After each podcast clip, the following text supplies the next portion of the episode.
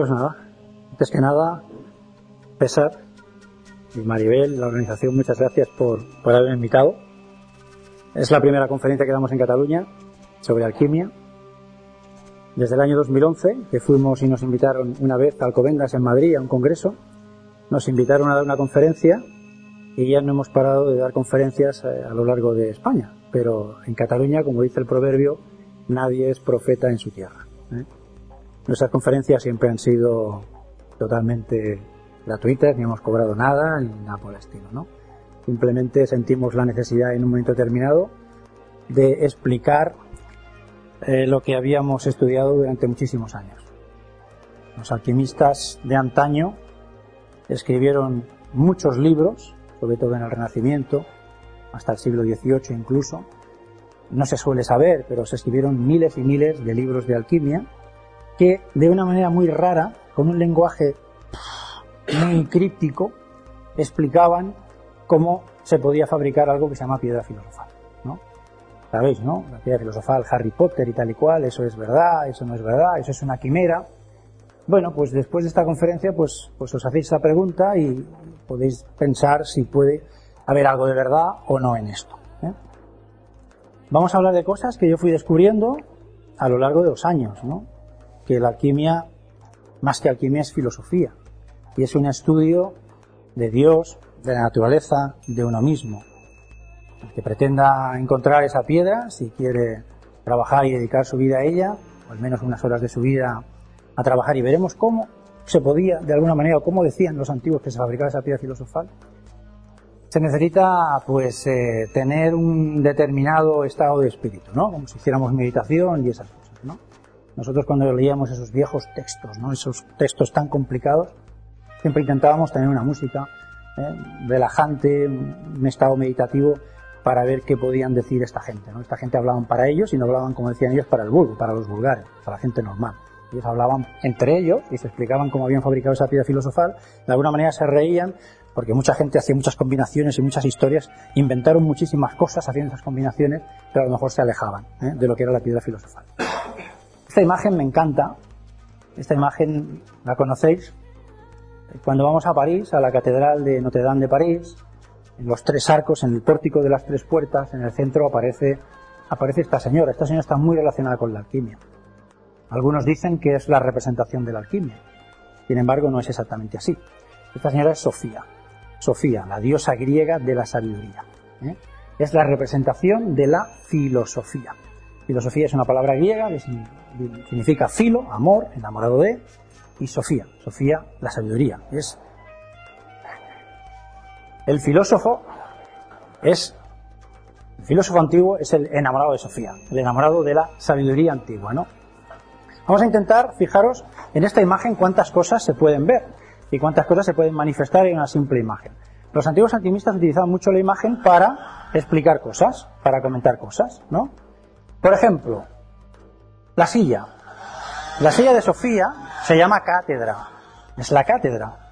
Es la antigua silla, sofá, sillón donde se sienta Sofía, donde está la sabiduría. De ahí vienen palabras como catedral, la cátedra es la silla donde el obispo se sienta en la catedral. La catedral es la casa del obispo. ¿eh? Es el lugar de, uno de los máximos representantes de la iglesia. De ahí viene la palabra catedral, de la cátedra. Cuando hablamos de una cátedra universitaria, que es donde se sienta el catedrático, ¿ves? Siempre está relacionado con sabiduría. El obispo es el que imparte de alguna manera su sabiduría cristiana a los fieles, como el catedrático imparte su cátedra a los alumnos. ¿eh? Los libros. Vamos a hablar de los libros. ¿Veis que hay un libro cerrado y otro libro abierto? Un libro abierto implica, ya por sentido común, lo puedes leer. Los libros, generalmente, siempre han sido una forma de manifestar conocimiento. Sabemos que hay libros buenos, libros menos buenos, pero los libros, en teoría, se leen y aprendes cosas, ¿verdad? Luego hay otro libro cerrado. La sabiduría siempre ha tenido un apartado reservado exclusivamente para iniciados. No todo el mundo tiene acceso a la sabiduría que hay en ese libro cerrado. Si hablamos, por ejemplo, de Pitágoras, el filósofo, el gran filósofo, siglo VI antes de, Cristo, dice, dice la tradición que tenía dos tipos de discípulos. Unos eran llamados acusmáticos. Eran los que podían acceder a las clases sin mayor problema, como tú cuando vas al cole, ¿no? Acusmático, significa oyente, acústico, ¿eh? tiene relación con el oído. Y luego tenía otros discípulos que eran los reservados, los que no tenían acceso nada más los que él quería que tuvieran acceso, porque pasaban unas pruebas o porque les caía bien, o por lo que fuera, y eran llamados matemáticos. Matemático es una palabra que deriva de la raíz griega matema, y matema significa conocimiento. Es la enseñanza esotérica.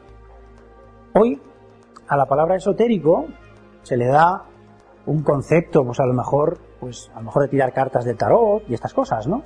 Pero en griego, su origen inicial significa íntimo, profundo, reservado exclusivamente para iniciados. Esos son los únicos que podían recibir los esotéricos esa enseñanza. Los del libro abierto son los exotéricos, la enseñanza que se puede ir hacia afuera. Fijaros, por ejemplo, que hay un cetro. ¿Quién llevaba los cetros antiguamente? Los reyes, ¿no? Son símbolo de poder. ¿Por qué Sofía es poderosa? Porque tiene la sabiduría, porque tiene el conocimiento. Es que hasta hoy en día dice la frase, el que tiene el conocimiento tiene el poder, ¿no? Dice la famosa frase, ¿no? Que tiene los conocimientos, pues tiene algo que está por encima de los demás, ¿no? La escalera. La escalera. La escalera tradicionalmente es el símbolo de unión entre lo de abajo y lo de arriba, ¿eh? entre este mundo y el mundo de arriba. En la alquimia, el estudiante va subiendo, escalón escalón. Se supone que cuando llega arriba, en alquimia, o en filosofía alquímica, se le llama adepto. Adepto es el que ha llegado al final del conocimiento, el que ha llegado a transformarse, el que ha llegado a realizarse, el que ha llegado a encontrar la piedra filosofal. Adepto es una palabra que deriva del latín adeptus, que significa el que ha conseguido. Lógicamente, si estamos hablando de alquimia, es el que ha conseguido la piedra filosofal y con ella podrá transmutarse. Luego hablamos de esto. Es una imagen, la escalera, que se asimila al, al simbolismo de los puentes. Claro, los puentes sirven para cruzar accidentes geográficos, ¿no? Por ejemplo, pues imaginaros, ¿no? Precipicio, pasas por un puente, las carreteras están llenas de ellos. ¿Cómo se le llama al Papa de Roma? Sumo pontífice, sumo hacedor de puentes. ¿Pero de qué puentes? De los que unen el cielo y la tierra, ¿no? Somos sacerdotes, el máximo representante en esta tierra, es el que en teoría ¿eh? nos tiene que hacer vínculo de unión, aunque no sea así, ¿eh? porque ya sabemos lo que hay en el Vaticano y lo que quiere ahora mismo el Papa ir eliminando, ¿no? Entre el cielo y la tierra, ¿no? Es decir, ir subiendo, los alquimistas llaman a eso desdensificarse, es decir, perder materia para ser cada vez más espíritu, cada vez más sutil. Más cosas que podemos ver. Fijaros, un alquimista lo ve, una persona que no es profana no la ve, pero un alquimista que lleva ya sus años leyendo y mirando imágenes alquímicas, lo más importante que ves es esto. ¿Veis este círculo? Que está atravesado así. Imaginaos solamente con ese símbolo. Un círculo y una raya. Cuando los alquimistas utilizaban ese símbolo, hacían referencia a una sal. Una sal. Como puede ser la sal de la cocina, pero no era la sal de la cocina. Le llamaban sal nitro, sal de la sabiduría, sal de la sapiencia, sal de Amón, de la luz, Amón significa luz del sol, Salomón, ¿eh? el gran rey, es sabio, ¿no? Ese es el objetivo de los alquimistas, encontrar esa sal. Luego veremos cómo, de alguna manera, podría encontrarse esa sal, ¿no? Bueno, los pies en la tierra, la cabeza en el cielo, ¿no? En las nubes, en el aire, la unión entre el cielo y la tierra. Pero aquí también se ven unas ondas como si fuera mar, ¿no? Y esto los alquimistas, que han profundizado, saben que dicen que esta sal la encuentran en el mar de los sabios. El mar de los sabios. El mar de los sabios es el aire, es el cielo. Ahí hay que encontrar esa sal. Luego hablaremos, hablaremos de eso. La historia empezó hace unos cuantos años. Un chaval que tenía 13 años, en una, en una área de servicio de aquí de Cataluña, en un rodillo de libros, ¿os acordáis? Los rodillos de libros metálicos, ya no se ven esos rodillos, ¿no? Vio este libro y le dijo a sus padres, por favor, compradme este libro.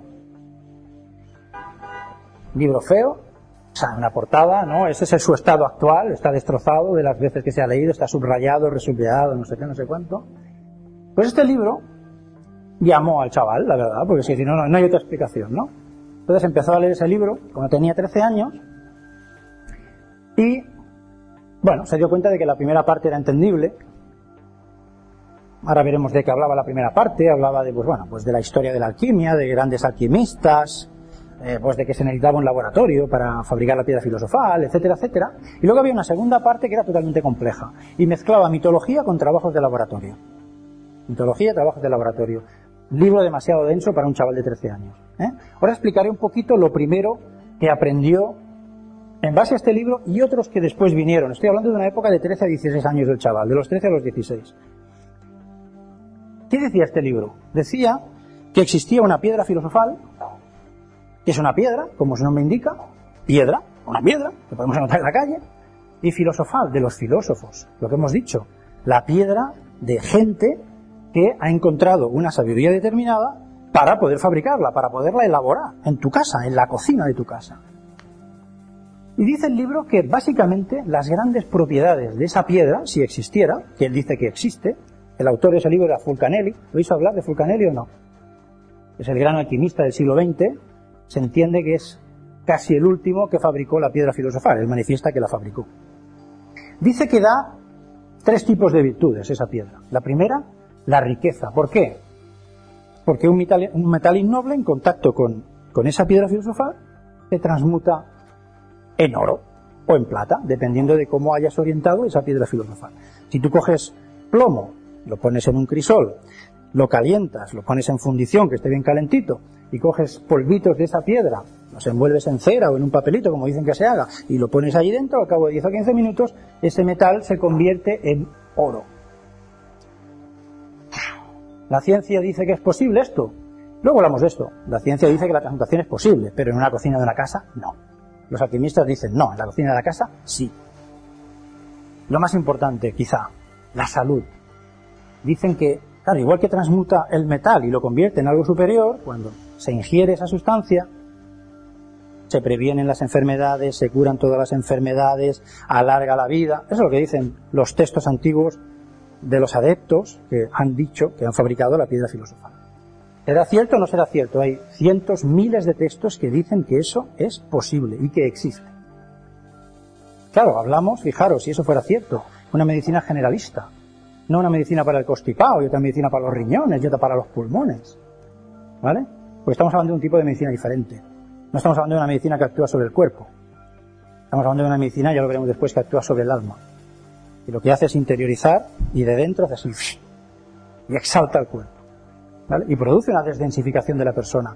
Es lo que dicen. Otra cosa que sea cierto o no. ¿eh? Y yo lo creo y vamos buscando. ¿eh? Y sabiduría. ¿Por qué da sabiduría? Porque para fabricar la piedra necesitas conocer unos secretos naturales. Está relacionado con ese mar de los sabios, está relacionado con un artificio que te ayuda a conseguir esa sal invisible, que no se ve, pero que está, aquí mismo está, dicen, y que esa sal es capaz de, dicen, fijar, concentrar una energía universal que emana del universo desde el inicio de la creación. Esa energía universal la concentras en una cantidad de materia. Y luego te lo tomas y produce todo esto. ¿Será cierto o no será cierto? Lo veremos. Luego veremos algunas imágenes de si eso puede ser posible o no. Pero claro, esto, que dicen que es tan fácil de conseguir, es inversamente proporcional a la información que han dado para obtenerlo. Como es tan fácil, pues si quieres, te buscas la vida, intentas conseguir un don de Dios que te abra un poco la mente, o meditas, o lo que haga falta, y a lo mejor un día tendrás un sueño, como le ha pasado a muchos investigadores, que a lo mejor en un sueño o en una chispa han dicho, ah, ya lo tengo, ¿no? Flash, eureka, ¿no? Como decía el, el antiguo filósofo, ¿no? Ya, he despertado, ya lo he conseguido, he tenido un flash, un lapsus, ¿no? Bueno, pues en eso estamos, ¿no? En esa búsqueda. ¿Qué propiedades dicen, además de estas? A medida que iba leyendo libros, ¿no? Que íbamos leyendo libros, íbamos viendo que, bueno, que no solamente hablaban de esa propiedad, de, de sanar y esas cosas. Algunos, bueno, le otorgan poderes, yo diría, mágicos, ¿no? Dice, otorga casi la inmortalidad. Hay un texto, hay varios ¿no? que hablan de todo esto, ¿no? pero hay uno que en concreto dice, y se considera a su escritor, a su autor, un adepto, o sea, alguien que ha fabricado la piedra filosofal, y es muy animal y muy bestia lo que dice, porque claro, igual es mentira, seguramente puede ser, ¿no? Pero se reconoce a ese libro como uno de los grandes libros de alquimia. Y dice, bueno, viene a decir, ahora que ya han pasado más de mil años sobre mi cabeza, ya es hora de que explique un poquito más claro cómo se fabrica esta piedra filosofal, porque veo que gente de atrás no hay manera de que lo consiga. Él dice que vivió mil años. Vamos a tomarlo como un cuento chino. Vamos a tomarlo así. La verdad es que dicen que los textos alquímicos dicen que vas tomando esa sustancia, te rejuveneces, vuelves otra vez a envejecer un poco, te tomas eso, vuelves otra vez para atrás y pum, pum, y algunos dicen hasta que te canses, ¿no? No lo sé. Es decir, hablando en plata, eh, los antiguos alquimistas o los antiguos filósofos dicen que el alma sostiene al cuerpo. O sea, los antiguos alquimistas no conciben un cuerpo sin un alma. Nada, absolutamente nada, este armario tiene una chispa divina, tiene algo de Dios dentro. Y no se concibe nada, ninguna materia, sin ese alma. Es inconcebible desde el punto de vista alquímico y es inconcebible desde el punto de vista de los antiguos filósofos y ya me remonto a hasta miles de años atrás. ¿eh? Fijaros que materia es una palabra que deriva del latín mater matrix. ¿eh? Mater es madre, matriz es la matriz de las mujeres, ¿eh? madre matriz, es decir, continente, recipiente, vaso. ¿De qué? ¿El vaso de qué? Tenemos el alma, el alma en latín es anima. En catalán, ¿cómo es? Anima, ¿no? Anima. Y si le donem l'acció del verb, si le damos la... Perdona, hablaré en castellano porque estamos grabándola como es la primera y, Pablo la va, la va a pasar por internet después. Animar, ¿qué significa? Dar actividad, dar vitalidad. ¿eh? Por tanto, esa es la concepción que tienen siempre los alquimistas. Los alquimistas dicen, no, pero si no existe dualidad entre materia y cuerpo. No, la materia es la densificación del alma. El alma se densifica y adquiere cuerpo. El cuerpo se muere, se convierte, como dicen ellos, pastoso, fangoso. Todo el mundo sabe lo que le pasa al cuerpo cuando nos morimos. dice, pero el alma percibe, o sea, el alma subsiste. Dice, ahora bien, dice, el alma puede sostener al cuerpo una serie de años. Más, menos, pero como fuera una batería del móvil, ¿no? Se apaga la batería o si no la recargamos, el móvil no funciona. Entonces dicen, bueno, pues, ¿cómo se recarga esto? Con la propia energía que utiliza el alma para sostenerse. Igual que nosotros comemos y bebemos, si no, no podemos tirar para adelante, dicen ellos que el alma también se alimenta. ¿Y de qué se alimenta? De una energía universal, que el Creador emana desde siempre y por siempre y por toda la eternidad. Entonces, si somos capaces, dicen los alquimistas, de darle alimento al alma extraordinario, volvemos otra vez a potenciarla para que pueda seguir manteniendo al cuerpo. Son palabras, es lo que dicen ellos. ¿eh? Ahora vamos a decir aquí si es verdad, si no es verdad o es mentira. Solamente soy un transmisor y un instrumento de lo que esa gente, de esos antiguos filósofos decían. ¿eh? Resucita a los agónicos. Dicen que si está una persona antes de morirse, que está muy mal, todavía es capaz de llegarle a la chispa, al alma, para que lo, lo levante, ¿no? Que rejuvenece, ya lo hemos dicho, que influye sobre el alma. Dicen que vuelve a las personas más inteligentes, más espirituales, menos densas, que pueden incluso llegar a vivir entre dos mundos, en este y en el otro. Eso dicen. Que no sé si eso es verdad o no. Aumenta la inteligencia, otorga poderes psíquicos. Bueno, esto, una serie de cosas que dicen, ¿no? Que es así, no sé. Endurece el vidrio, que crea perlas, es decir, puede coger una perla, la ablanda pones, imaginaros, pues un montón de perlas, las ablandamos, hacemos una pasta, ¿no? Y luego hacemos una figura, ¿no? Estas cosas, ¿no? Podrían llegar a hacerse si eso realmente fuera así y existiera. ¿eh? Fijaros lo que os decía antes. Esto es un libro muy bonito, siglo XVII, se llama Cábala Mineralis, o la Cábala, bueno, como dice el nombre, Cábala Mineralis, de los minerales, del siglo XVII de Simeón Bencántara. Hay una serie de dibujos que explican de alguna manera cómo se fabrica la piedra filosofal y acaba con este. Vale, vamos a explicar un poco esto. ¿Este señor es viejo o es anciano? ¿O es joven? Ancianito, ¿no? En principio se toma esa pastilla, ¿no? Esa piedra, le vienen unos sudores y se convierte en un, en un jovencito. ¿Eh? Vienen sudores, dicen los textos que se te pueden caer las uñas, se te puede caer el pelo, te vienen unos sudores, que el proceso dura una semana, dos semanas, tres semanas, un mes, y que cuando ha acabado el proceso, aparece un jovencito. Pero fijaros, un jovencito que de alguna manera se ha espiritualizado, ¿no? Que está como, como angelizado, ¿no? Se ha desdensificado. Me explico, su alma se ha fortalecido. Quizás sea más alma ya que cuerpo, ¿no? Bueno, quién sabe, ¿no? Quién sabe. Es lo que hay, es lo que dicen. Lo explican en imágenes, lo explican en palabras. Muy bien, hay un texto precioso, ¿no? Llamada La Concordancia, el mito físico cabalo-hermética. Es del siglo XVIII. Fijaros, intenta concordar la mitología con la cábala, con el hermetismo y con la física. La física de hoy no tiene nada que ver con la física de entonces. Física viene de physis, naturaleza, es decir, el conocimiento de los secretos naturales, el conocimiento de los secretos de la naturaleza.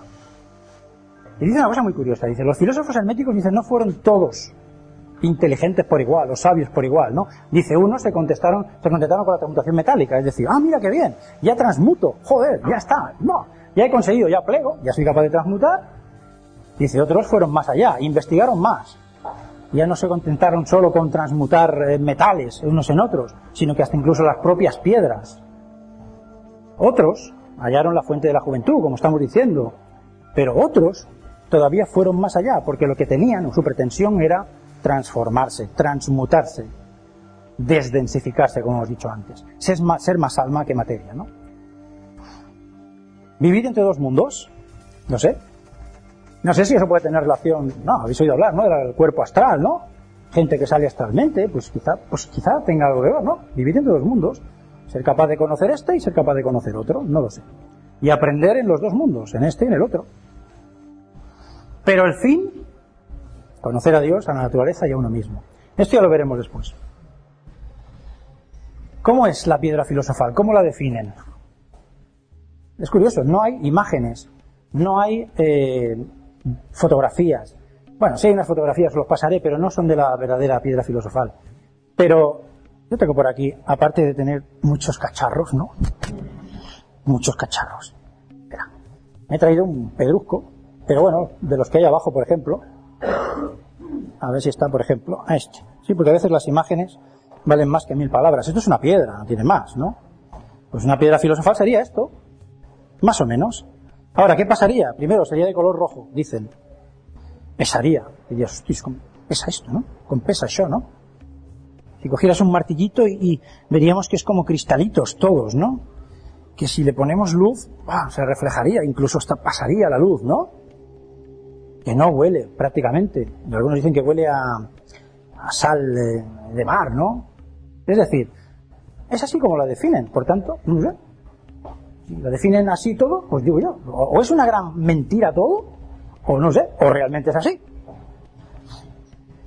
A ver, ¿esto es un invento de la alquimia New Age? ¿Es algo de ahora esto? ¿O eso se pierde en la noche de los tiempos? ¿O esto qué es, no? Bien, hay una alquimia de las civilizaciones. Todas las civilizaciones antiguas importantes han hablado de la existencia de esa piedra filosofal. Nosotros hoy en día tenemos textos del siglo II, III que podemos leer, papiro de Leiden, papiro de Estocolmo, que nos hablan de esa posibilidad de existencia de una piedra que transmuta, que da la, salud.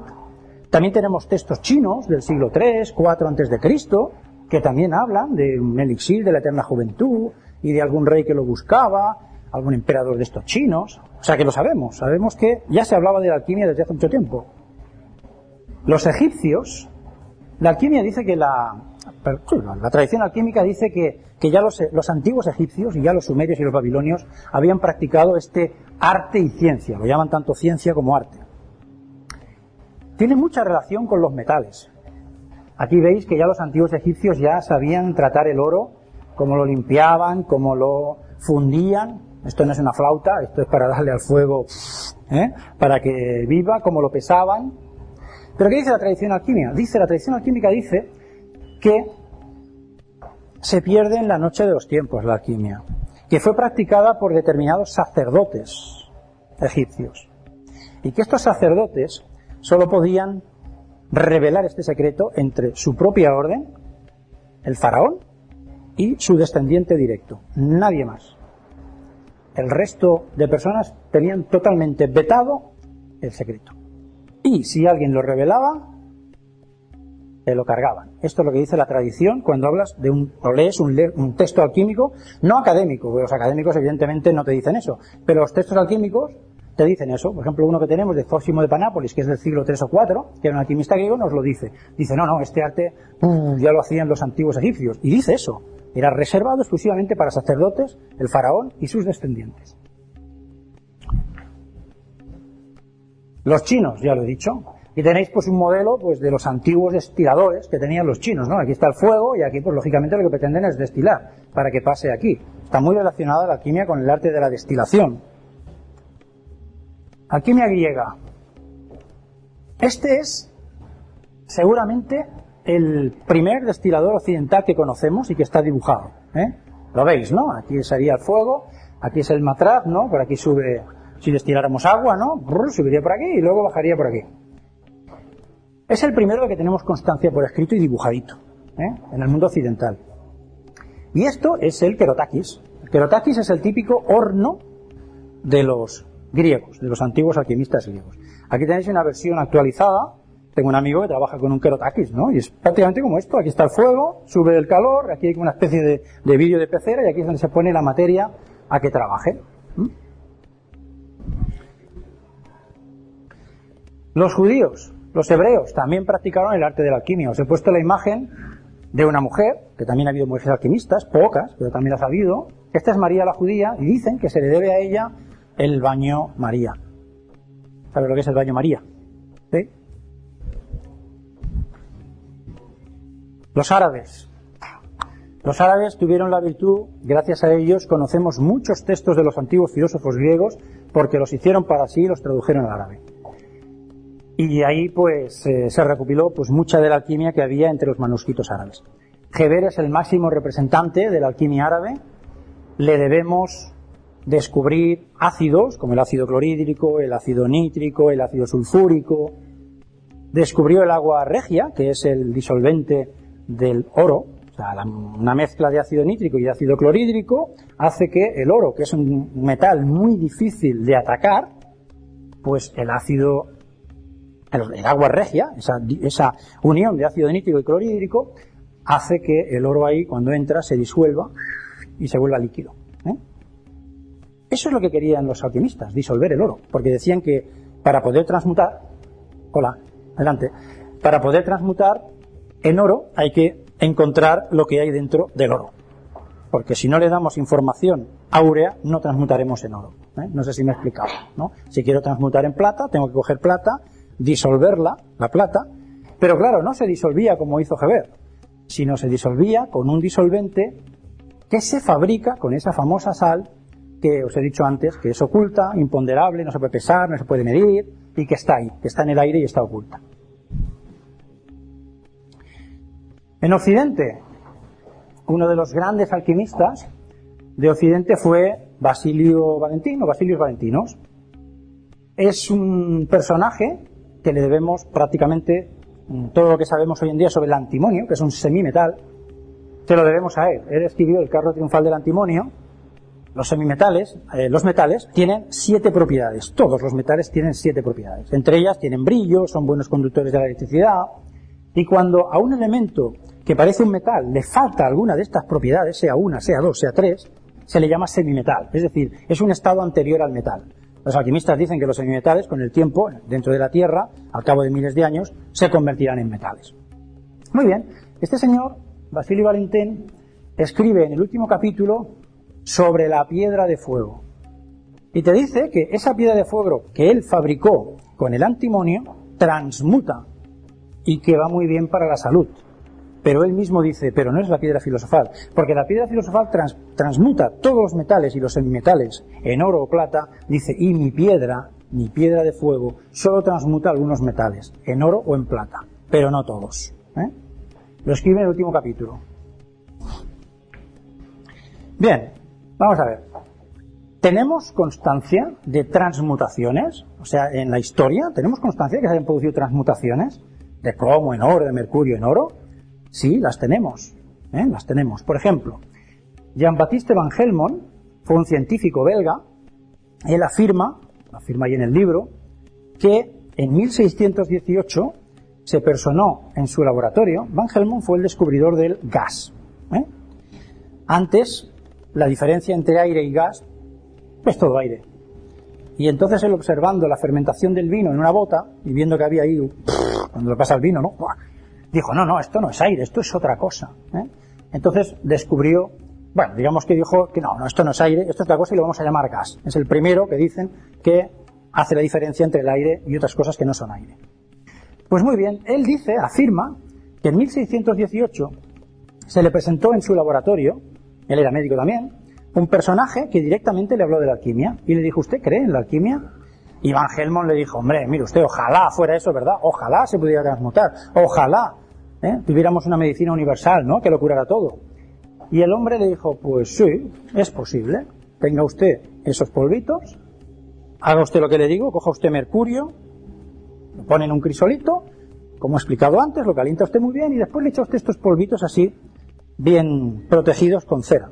Y verá usted que al cabo de unos minutos eso se convertirá en oro. Él cuenta que cogió 30 onzas de mercurio, más o menos un cuarto de kilo, lo puso en un crisol, lo calentó, puso esos polvitos y aquello se transmutó en oro. Entonces él se quedó tieso y él jura, por su honor, dice, aunque mi prestigio se vaya a tomar por saco, que eso es cierto. Entonces él escribe, palabras textuales, dice, he visto y he manipulado la piedra filosofal, tenía el color de azafrán en polvo, era pesada y brillaba como el vidrio fragmentado. Él lo jura, por su honor, que es cierto, que él hizo esto. Él no fabricó la piedra, se la dieron. Otro, el Becio. Este es un príncipe de corte, príncipe de Orange, en Suiza, un príncipe real. Y el amigo era contrario total a la alquimia. Este no se quería absolutamente nada, pero nada de nada. Entonces, él explica que el 27 de diciembre de 1666, pone la fecha, día exacto, se le presenta un señor bajito, de buen porte, bien vestido, mucho palique, empieza a hablar y le dice, al final, ¿usted cree en la piedra filosofal? El otro dice que ni hablar, ni en pintura. Le enseña una cajita y le dice, mire usted, pues aquí hay unos polvitos, con esto usted podía hacer toneladas de oro, simplemente con esa cajita. No se lo acaba de creer, quiere una experiencia, la historia es más larga, pero la voy a recortar.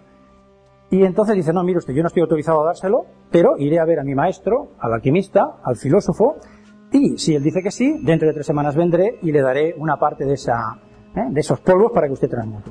Pasaron las tres semanas, se presentó, le dio y el Becio hizo una transmutación de plomo en oro siguiendo las directrices. Se quedó tieso el Becio, se fue a ver a un orfebre, se lo envió a analizar. El orfebre o el joyero dijo que ese oro era extraordinariamente puro, más puro que el oro de comercio. ¿eh? Y bien, aquello corrió como la pólvora y entonces se volvió pues bueno, alquimista y empezó a trabajar para ver cómo de alguna manera podía él encontrar esos, esos polvos, ¿no? Bueno, este es Michel Sendivogius, era un alquimista y en la corte de Rodolfo II, Rodolfo II era nieto de Carlos V, ¿eh? el emperador, y entonces, bueno, pues eh, corría la tradición que decía que este señor transmutaba y que hizo una transmutación o varias transmutaciones ante la corte de Rodolfo II, ¿no? Os he puesto este cuadro es mucho muy posterior, ¿no? El cuadro este es desde luego muy posterior, del siglo XIX, pero de alguna manera quiere reflejar esas transmutaciones, presuntas transmutaciones que había hecho Miquel Sandivogius ante, ante el emperador, ¿no? Que lo tenéis aquí, y ante la corte, ¿no? Y no sé si alguno de vosotros vio este programa. Directísimo, diciembre de 1975. ¿Acordáis del programa Directísimo? Pues María Iñigo, la TV1, la TV2, solo había nada más que dos televisiones, la 1 y la 2, la, UHF, ¿no? Que se llamaba entonces.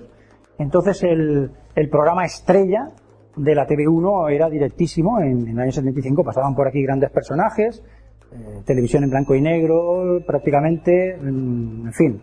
En María Iñigo se llevaba pues quizá 10 millones de espectadores, no es como hoy, porque entonces como nada más había dos canales, pues lógicamente se llevaba la palma. Todo el mundo veía la tele, veía esto, porque no había otra cosa. ¿eh? No era como hoy, ¿no? Bien, pues un personaje que se trajo Iñigo de Francia, que decía llamarse Saint Germain, pero bueno, no era ese su nombre ni en pintura, ¿no? Y lo había visto Iñigo haciendo transmutaciones en teatro y se lo trajo al programa. Y entonces Iñigo, para, bueno, se trajo algún químico, se trajo orfebre, se trajo al tamariz, ese de las cartas, el mago, ¿no? Para que estuvieran allí para ver si había algún tipo de, trampa o alguna cosa en la transmutación de ese señor. Entonces Iñigo dice que él no, no manipuló nunca nada, o sea, él siempre estuvo el personaje aquí y el que hizo todas las manipulaciones fue Iñigo. Él iba siguiendo las indicaciones que este señor le iba Richard Chanfrey, se llamaba, ¿eh? que se casó con una cantante que se llamaba Dalila, no sé si os sonará ¿eh? Dalila. Y final acabó suicidándose, pues me parece que se le acabaron los polvillos esos y ya se acabó la historia. ¿eh? No los había fabricado él, se los habían dado, porque hay, en la tradición alquímica dice que cada siglo tiene que haber transmutaciones, tiene que mostrarse alguna transmutación, porque si no, la alquimia se perdería, quedaría en el baúl de los recuerdos, ¿no? Eh, Íñigo pues habló en cuarto milenio, no hace mucho, hace tres o cuatro años, ¿no? Sobre este programa dijo que allí no hubo trampa ni cartón, se hizo, él hizo lo que el otro le dijo, puso plomo en el crisol, le dio los polvitos, lo puso allí, aquello se transmutó en oro, los orfebres y el químico se mosquearon un poco, decían que eso no podía hacer, eh, pero aquello era oro. No había más que hablar. ¿eh? Bien. ¿La ciencia qué dice? O sea, las transmutaciones, ¿las acepta la ciencia o no? o eso es un mito y eso no es verdad. Muy bien. La propia naturaleza transmuta. Metales radiactivos en gases, gases radiactivos en metales. La propia naturaleza, sin más, hace transmutaciones. ¿eh? Vamos a hablar de Louis Quebran. Este es un químico francés. En, el año, en los años 50, 59, si no recuerdo mal, estuvo destinado por el gobierno francés en el Sáhara y se dio cuenta de que unos trabajadores allí en el Sáhara, en el pleno desierto, imaginar el calor que hace, ¿no? Y vio cómo chupaban sal o cómo ingerían unas pastillas. Y él, esto le pareció raro, ¿no? Y les preguntó a los trabajadores, ¿qué estáis haciendo, no? ¿Qué tomáis vosotros, no? Y entonces los trabajadores le dijeron, estamos tomando cloruro sódico, cloruro sódico, sal, ¿no? Sal de cocina, o pastillas de sal o algo. Y le decían, no, es que si no tomamos eso, entramos en hipertermia, es decir, venimos y nos viene un desmayo por una insolación. Y esto nos refresca y nos ayuda pues a continuar. Entonces le dio por analizar el sudor de algunas de estas personas y se dio cuenta de que el sudor tenía altos índices de potasio, pero no de sodio. Y él pensaba, bueno, pero si, si toman sodio, cloruro sódico, lo que tendrían que exhalar es sodio, ¿no? Y sin embargo exhalaban potasio.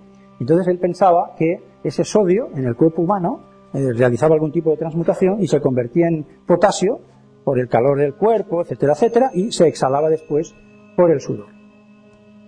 ¿Hemos transmutado artificialmente? Sí. Ernest Rutherford, el químico premio Nobel, lo hizo. Lo hizo por primera vez. Entonces yo he traído aquí... No, no los he traído. Qué pena. Bueno, aquí hay unos chupachus para explicar esto. Se entiende más que un chupachus, ¿no? Bueno, si hablamos de los, los elementos simples, ¿sabéis lo que son los elementos simples? El oro, por ejemplo, es un elemento simple. O sea, los elementos compuestos son los que están compuestos de más de una cosa. El agua, por ejemplo, ¿no? ¿Qué es el agua? H2O, ¿no? Es decir, hidrógeno y oxígeno, es un elemento compuesto. Pero luego la ciencia dice que hay elementos simples, es decir, que son una única y sola cosa. Y ahí nace la tabla de los elementos, la tabla periódica de los elementos. El elemento simple más sencillito de todos es el, ¿sabes? El hidrógeno, que tiene un solo protón en su núcleo. Solo hay un solo protón aquí dentro, que sería esa cosita rojita que hay aquí, y entonces si solamente hay uno y otro electrón por ahí volteando, eso que tenemos ahí, si lo pudiéramos ver, la ciencia diría, no, esto es hidrógeno. La mayor parte de lo que existe en el universo conocido, universo conocido, el 80% es hidrógeno. Forma parte de la creación del universo. Es el elemento más simple que hay. Esta es la estructura de un átomo. ¿Estás de acuerdo? Hay un núcleo que se compone de protones que tienen carga positiva y neutrones, tantos protones como neutrones hay. Si aquí hay siete protones, hay siete neutrones, siempre es la simetría que se llama, y luego están los electrones que tienen carga eléctrica negativa. Muy bien, pues el amigo Ernest Rutherford, ¿qué hizo? Cogió un núcleo de nitrógeno, lo tenéis aquí, nitrógeno tiene siete protones y siete neutrones, y cogió un núcleo de helio. El helio es el siguiente de sencillez después del hidrógeno. El helio tiene dos protoncitos y dos neutrones aquí. Los hizo impactar y ¿qué consiguió? Consiguió que uno de los protones se metieran dentro de este núcleo de tal manera que ya no había siete, sino que había ocho. al haber 8 en vez de 7 ya no era nitrógeno, se había convertido en oxígeno. El oxígeno tiene 8 protones. ¿Me explico? Este juego de protones es el que identifica las cosas. Cuando había 7 era nitrógeno, si hay 8 cambia absolutamente lo que es para convertirse en otra cosa. ¿Eh? Transmutar viene de trans y mutare. Trans más allá de una simple mutación o mutación. Tiene una cosa totalmente diferente. ¿eh? En vez de ser nitrógeno, pasó a ser oxígeno. Vamos por otro. Eso era una transmutación de un gas. Pero hemos transmutado científicamente metales. Eso ya es más denso, ¿eh? Ya no es un gas así efímero como el aire. Pues sí, el primero que lo hizo fue este señor, Antaro Nagaoka. En 1924 escribió los trabajos que había hecho. Cogió mercurio, mercurio tiene 80 protones en su núcleo, empezó a bombardearlos, como había hecho Ernest Rutherford, y consiguió robarle un protón. De los 80 le quitó y se quedó con 79. ¿Y sabéis qué había conseguido? Oro, porque el oro tiene 79 protones. Le quitó un protón y se convirtió el mercurio en oro.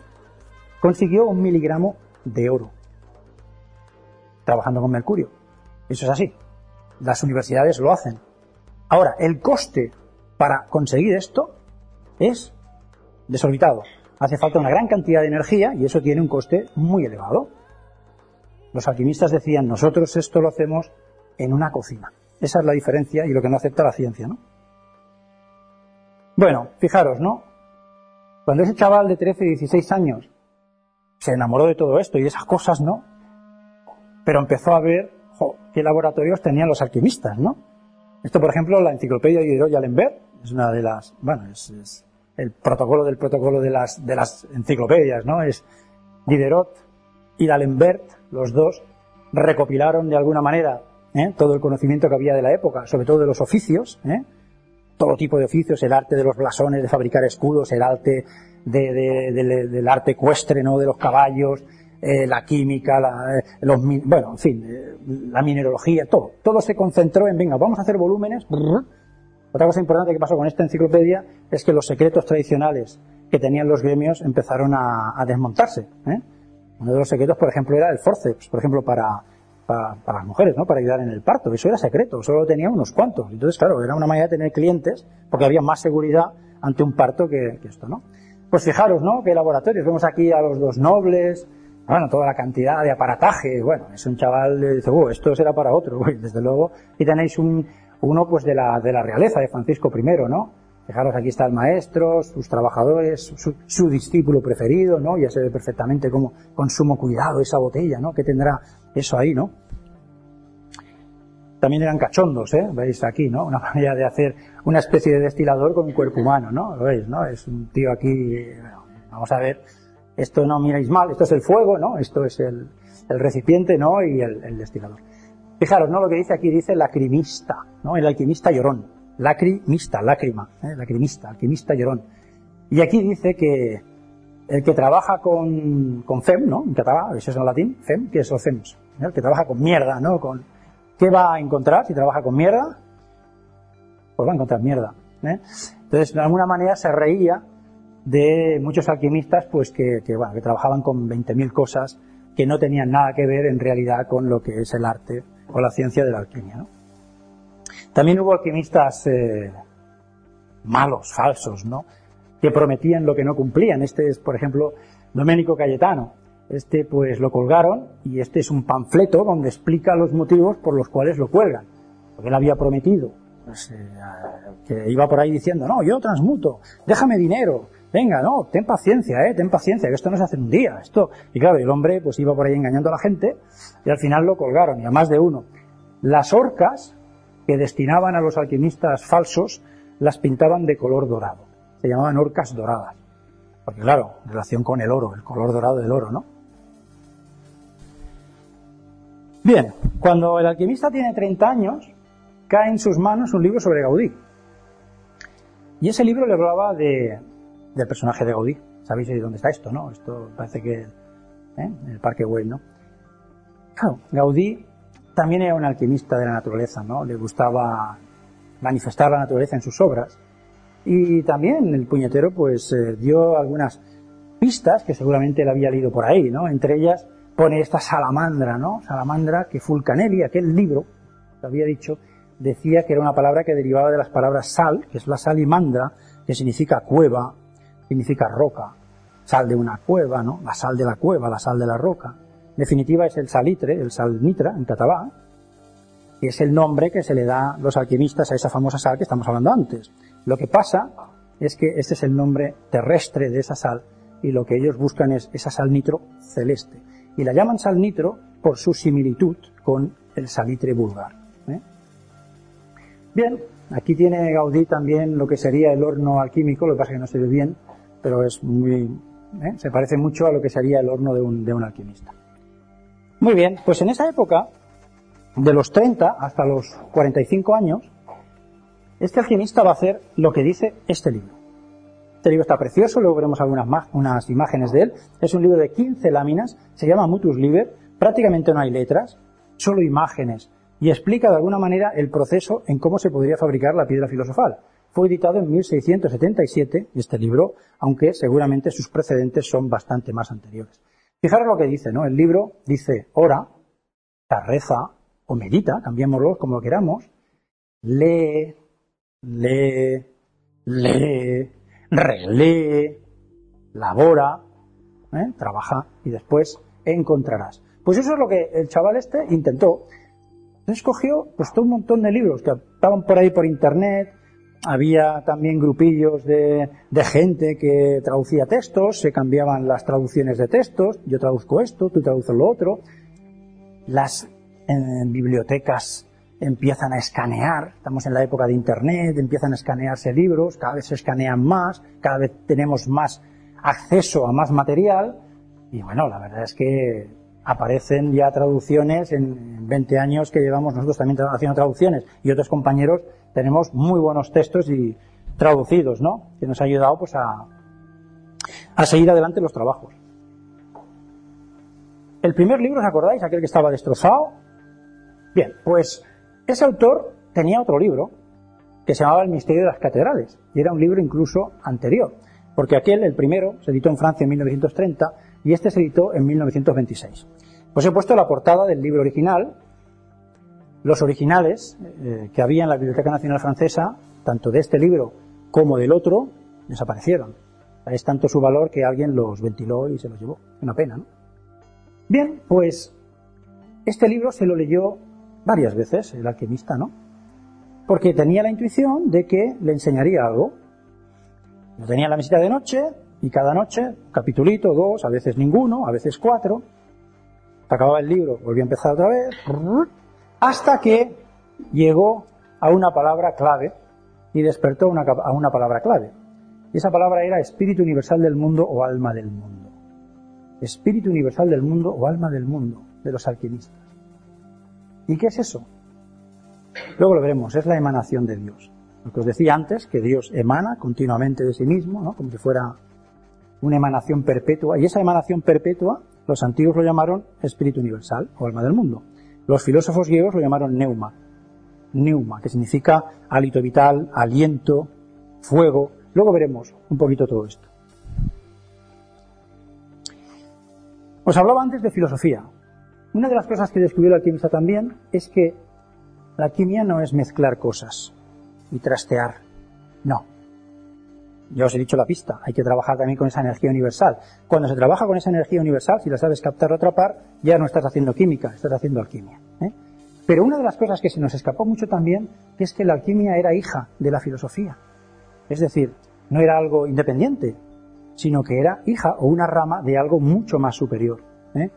Y a partir de aquí empezó a descubrir muchísimas más cosas, porque empezó a entrar en la búsqueda del concepto de filosofía natural, la antigua filosofía, el conocimiento de los antiguos sabios. Esta es la imagen, es un grabado que le regaló en madera Alberto Durero, sabéis el pintor, se lo regaló a un amigo suyo, muy buen amigo suyo, poeta que se llamaba Conrad Celtis, y fijaros, es la misma imagen de Sofía, ¿no? lo, lo explica aquí muy bien, filo, Sofía, ¿no? No vamos a explicar esto porque tenemos para 20 minutos. Pero lo mismo que hemos tardado aquí 5 o 10 minutos en explicar lo que había aquí, aquí tardaríamos 20 o 30 porque podríamos ver desde todas las imágenes lo que dice aquí, en fin, es espectacular lo que hay aquí, pero nos llevaría tiempo. Bueno, muy bien. Eso de la filosofía natural, esta antigua filosofía, ¿qué enseña? Tres cosas. Conocimiento de el logos, Dios, una interpretación determinada que hacen ellos, conocimiento de la física o naturaleza, como hemos dicho antes, el conocimiento de la ética o el etos, conocimiento de uno mismo, o cómo ser una persona valores, ¿eh? para poder vivir en esta vida y de alguna manera, pues, poder llegar a la trascendencia, ¿no? El logos, el estudio del logos, la lógica, hoy interpretamos algo lógico como algo evidente, pero no, no, antiguamente era el estudio del logos, ¿no? Vamos a empezar a, a romper aquí cada una de estas partes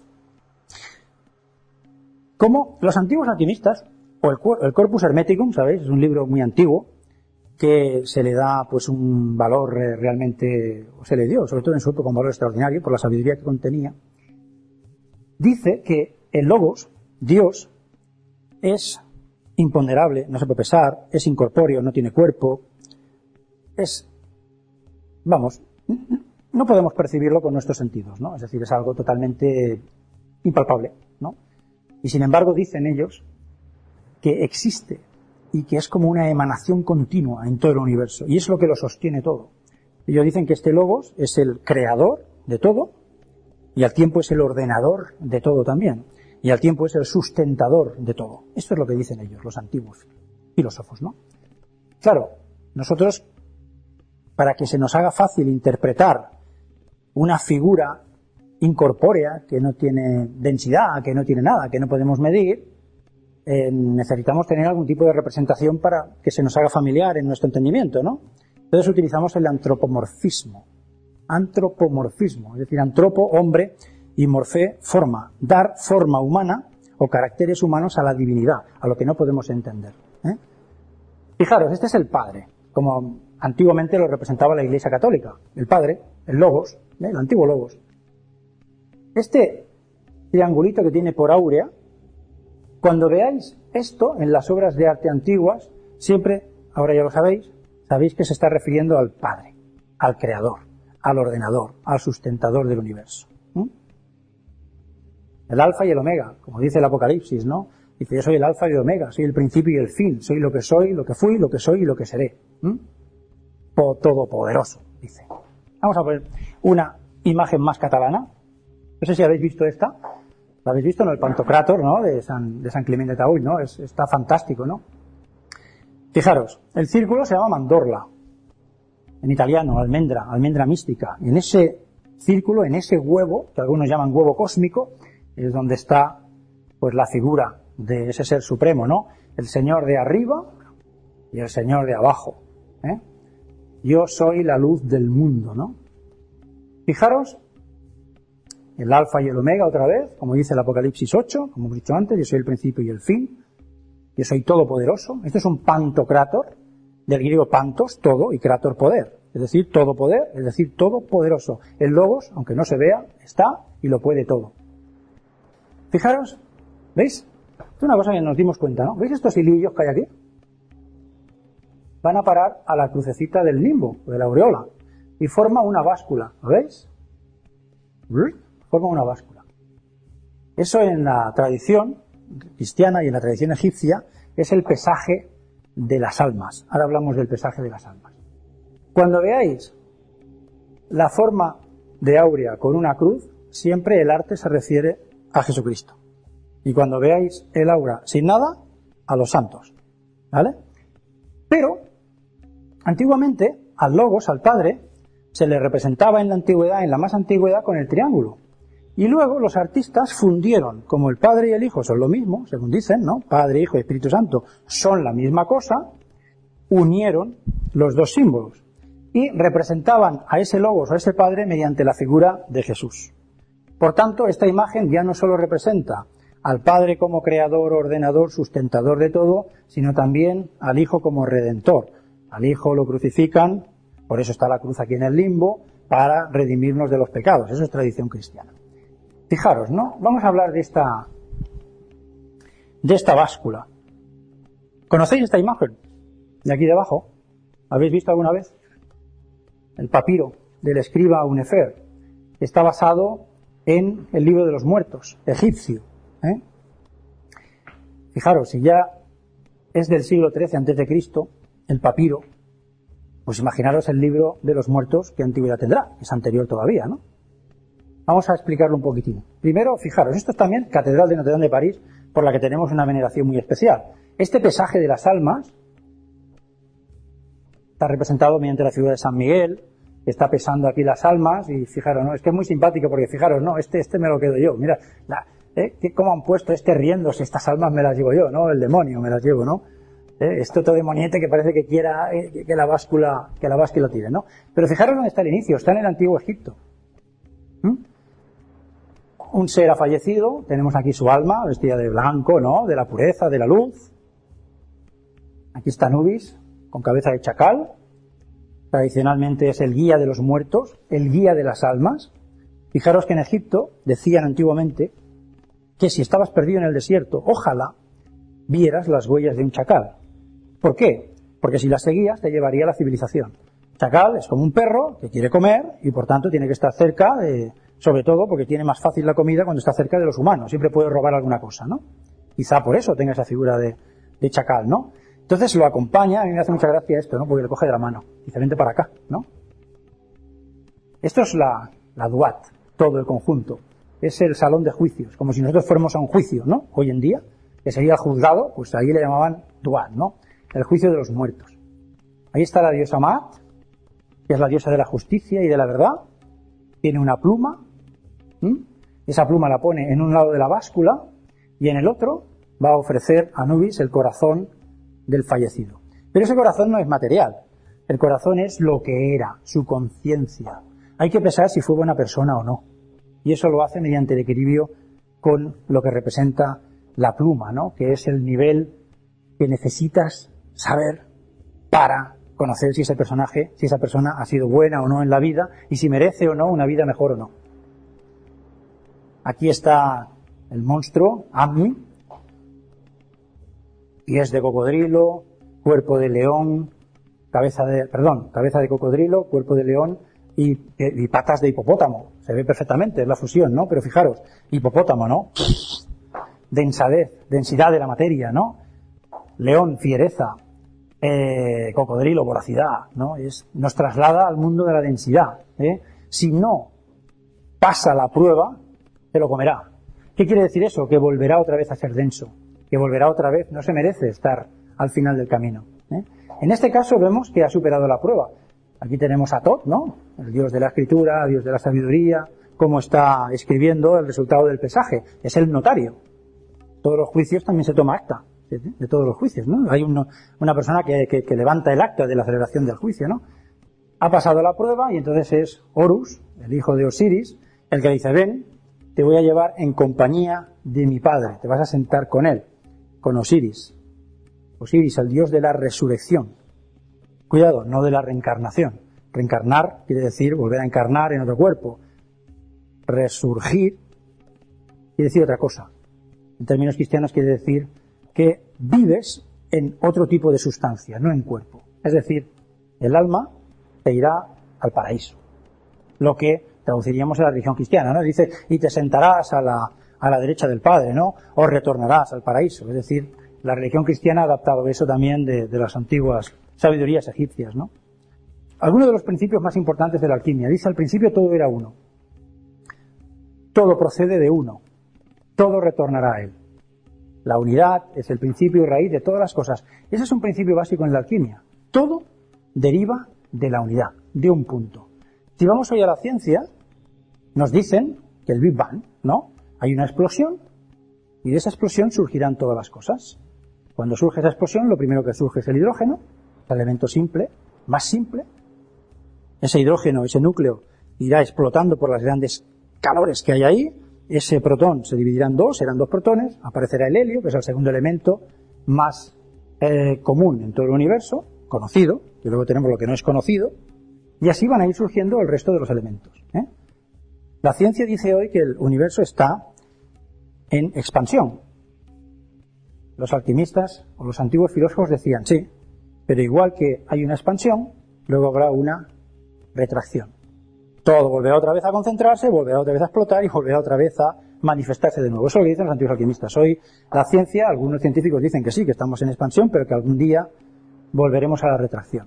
Ellos utilizaban sistemas muy simples, ¿no? Por ejemplo, si, si tú coges una goma, ¿no? Y la estiras, vas estirando, vas estirando, vas haciendo la fuerza, y la sueltas, volverá después la retracción, ¿no?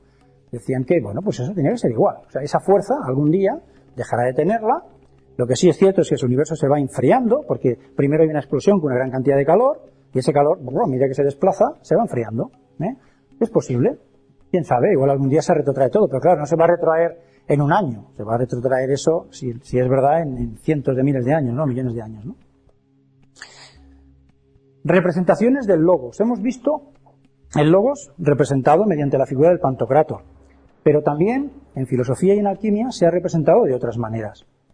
Y una de las más comunes es el ojo de Horus, el Udiat.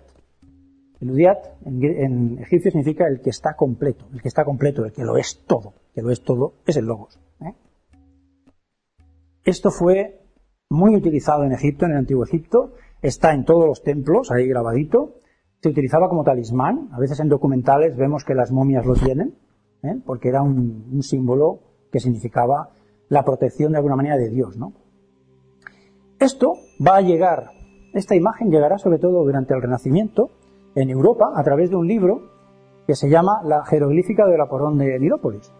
Un monje, se llamaba Cristóforo Bondelmonti, a principios de 1400, es un monje viajero, viaja por Constantinopla, encuentra este libro, se lo lleva a Cosme de Medici, que es el patriarca de la escuela florentina, de la escuela platónica florentina, y el, bueno, Cosme de Medici, que compra el libro inmediatamente. El libro se dividía en tres partes. Cada hoja tenía estas tres partes. Había un dibujo, una explicación, una frasecita y luego una pequeña explicación.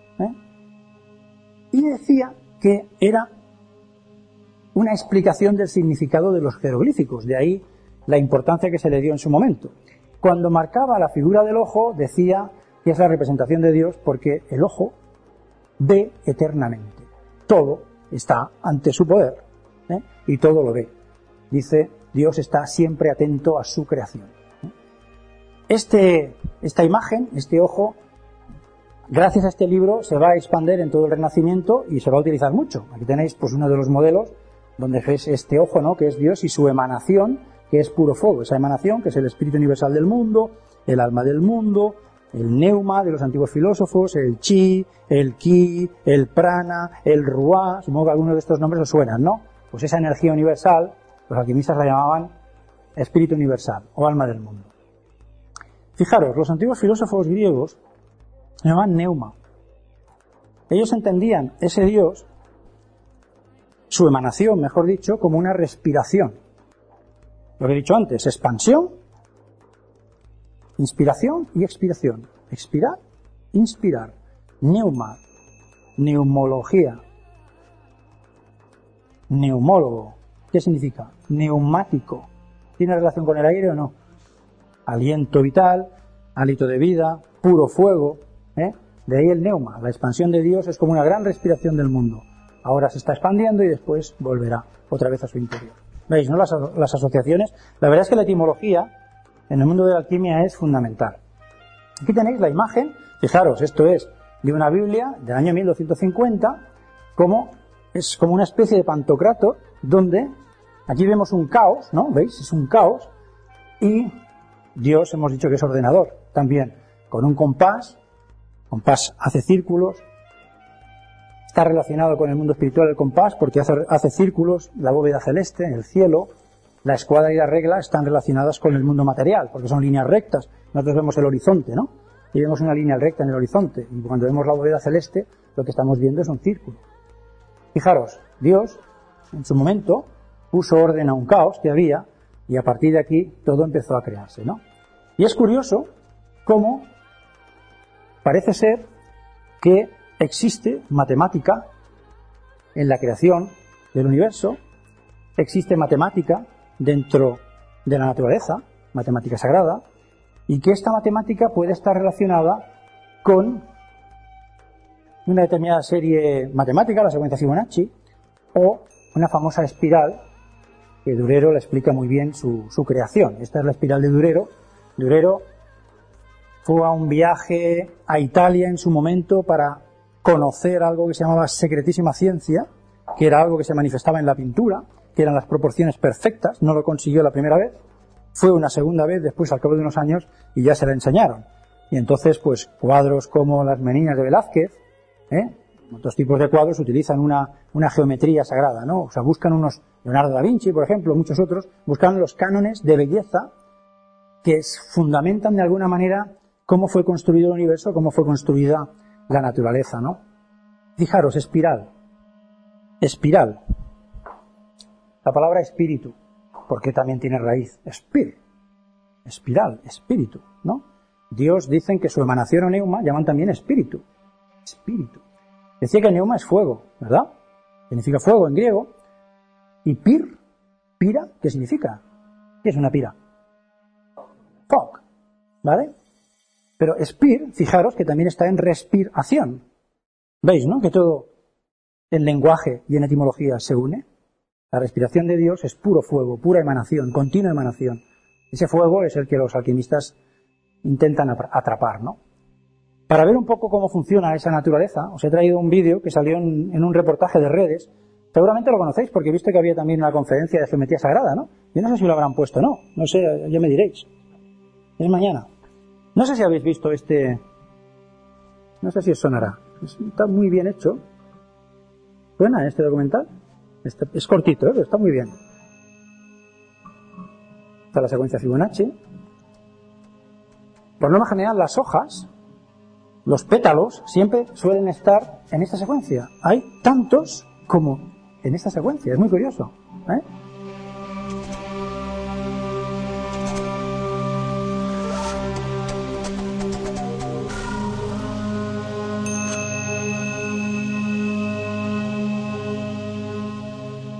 Bueno, ¿os ha gustado? Es pura geometría, o sea, los minerales, las sales, todo, es pura geometría, pero se manifiesta esa geometría también en el mundo vegetal, hasta en el mundo, hasta en el mundo animal. Todo es pura geometría, las plantas eh, no crecen así sin más, y las hojas como les da la gana, no, porque tienen que buscar el sol. Por tanto, como tienen que buscar el sol, van haciendo giros para que las máximas posibles hojas busquen el sol. ¿Eh? no están unas encima de otras. Es decir, hay una geometría, hay algo, hay una matemática en el mundo, matemática, matema, conocimiento, sabiduría.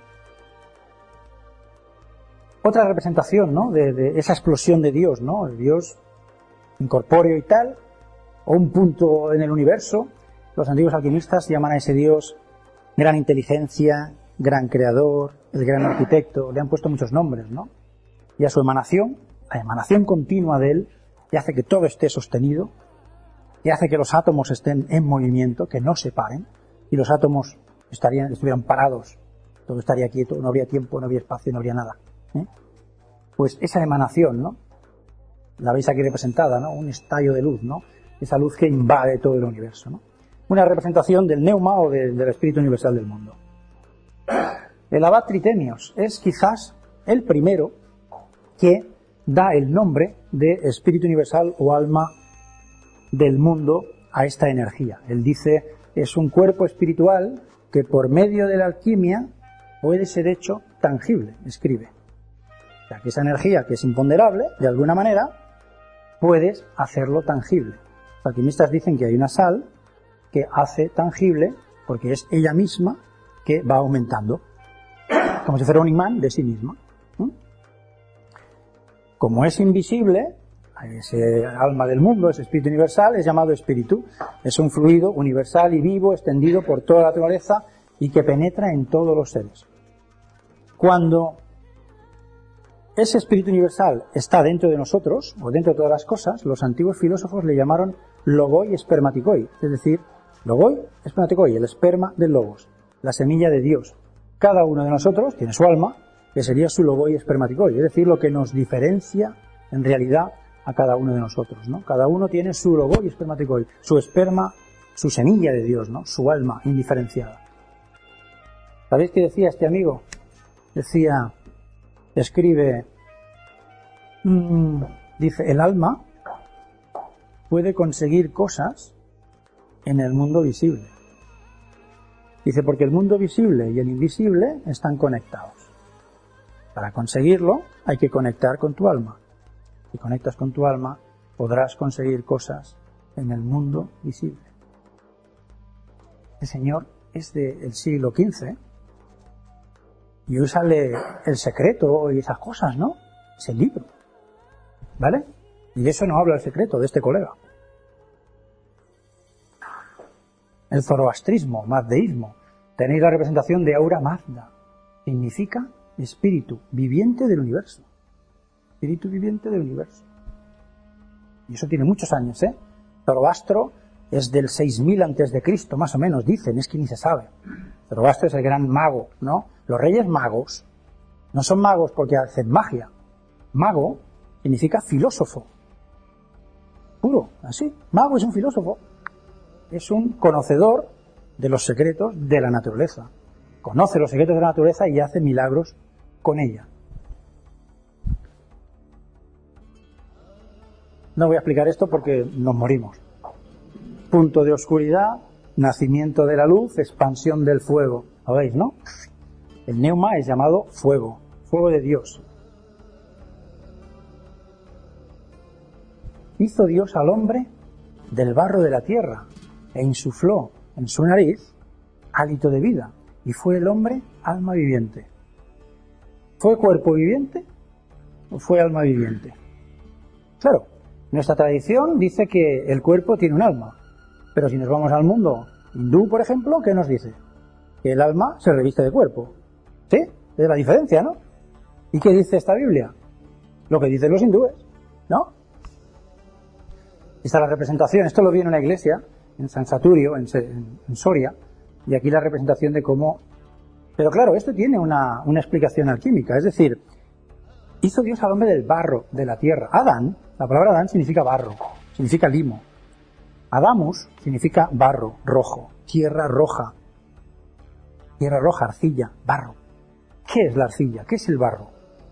Es tierra, es agua, claro, tiene agua, es aire, porque dentro hay aire, y se le influye, ¿no? O se le insufla a esa materia el espíritu universal del mundo, el espíritu de Dios. ¿Vale? El alma. Sin ese alma, la materia está inerte. ¿Entendéis, no? Lo que digo. Están explicando la teoría de los cuatro elementos. Luego hablamos de ellos. ¿eh? Fuego, aire, agua y tierra. El barro es tierra, agua y aire. Pero necesita el fuego. Y el fuego no es el fuego natural que nosotros vemos por ahí en las chimeneas. El fuego es esa energía universal. ¿eh? Pero ¿de dónde viene eso? Fijaros, ese es el Hank, la llave de la vida para los egipcios. ¿Y la llave de la vida qué es? Es el alma. Si no hay alma, no hay vida. No, el cuerpo no tira para adelante. Lo que hablábamos antes, ¿no? De animar la materia. ¿Y a dónde van las hanks? A la nariz, ¿no? No van a la boca. ¿De dónde hemos sacado entonces la tradición cristiana ese soplo de Dios en la nariz, ese insuflamiento de la nariz, ¿no? Otra representación del espíritu universal del mundo, la X. Los alquimistas la representaban así, una X, símbolo de radiación. Vamos un poco rápido porque si no. Otra manera de representarlo. Se entendía que esa emanación de Dios es un don de Dios. Es el donum Dei que mantiene todas las cosas vivas ¿no? y en movimiento. Entonces los alquimistas hicieron este dibujo donum Dei, dos Ds entrecruzadas.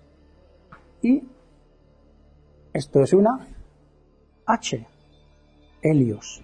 El don de Dios está en Helios, en el Sol, en la luz. Es en la luz donde hay que buscar la energía que los antiguos alquimistas pretendían encontrar. Más, si hacemos esto, y hacemos esto, tenemos una imagen muy parecida a la O aquella con esto. ¿Os acordáis de aquella imagen? Esto es la sal nitro terrestre que bien trabajada puede recoger la sal nitro celeste y acumularla aquí. Las dos son exactamente iguales. Una de las cosas que pregunté cuando antes de hacer la comunión es eh, que no entendía eso de la Santísima Trinidad, Padre, Hijo y Espíritu Santo, que todo era una única cosa y que los tres eran uno. Yo no entendía, era pequeñajo. Y entonces me dijeron, no, esto es dogma de fe, o sea, esto es así. Tienes que creerlo, Luis, me dijeron, ¿no? Claro, en términos alquímicos ahora se explica muy bien. El Padre es el emanador, el Espíritu Santo es el alma del mundo, el Espíritu Universal, que se convierte en carne, se identifica, se, se densifica. Dios hecho carne, Jesús, ¿no? ¿Entendéis? Claro, las tres son una única cosa. ¿Mm? La emanación de Dios, a medida que se va alejando de su fuente, la emanación espiritual de Dios, a medida que se va alejando de su fuente, a medida que va vibrando en menor intensidad, se va densificando. Yo no sé cómo los alquimistas aprendieron, por ejemplo, que el hielo, y eso lo dicen, la vibración del hielo es más lenta que la vibración del agua líquida. Los átomos vibran más deprisa y vibran mucho más deprisa en estado de vapor.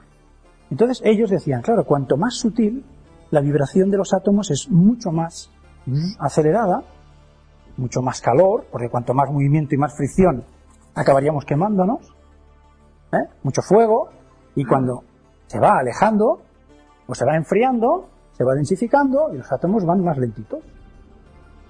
Lo que lleva a suponer que el alma tiene que ir a una velocidad vibratoria espectacular.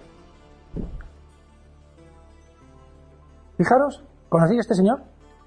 Stephen Hawking, ¿eh? científico. Fijaros que nos dijo aquí en Barcelona. No nos dijo nada. Una chispa de fuego dentro de nosotros, una fuerza creadora. ¿Es un invento de él? Me parece que no, ¿eh? Bueno, vamos al apartado física. Física, naturaleza. Posidonio de Apamea fue quizá el más, el mayor físico dentro de la escuela estoica de los, de los filósofos estoicos, ¿no? La estoa fue la escuela de sabiduría más longeva que nosotros conocemos de la historia, porque se desarrolló entre el siglo III antes de Cristo y el siglo II, es decir, 500 años. La escuela 500 años que dure no está mal, ¿no? Pues el amigo Posidonio hablaba de las relaciones simpáticas entre lo de arriba y lo de abajo, ¿no? Estuvo de vacaciones en Cádiz, en Gades, y claro, los filósofos observaban, eran observadores, eran meditadores. Claro, no era como hoy, ¿no? En absoluto. Sus zapatos tenían contacto con la tierra, meditaban, era otro tipo de gente. Entonces, claro, supongo que se fue allá a las playas de, de Cádiz, ¿no? Estaría allí una temporadita y entonces vio o despertó a que las mareas bajaban en relación a la luna. Y dijo, anda, hay una relación simpática, relaciones de simpatía, hablaba en griego, ¿no? Simpatía y antipatía, ¿no? Y oh, mira qué relación simpática hay entre la luna y las mareas, ¿no? Y empezó a buscar relaciones simpáticas entre lo de arriba y lo de abajo. Los antiguos creían que el universo se rige por unas leyes determinadas.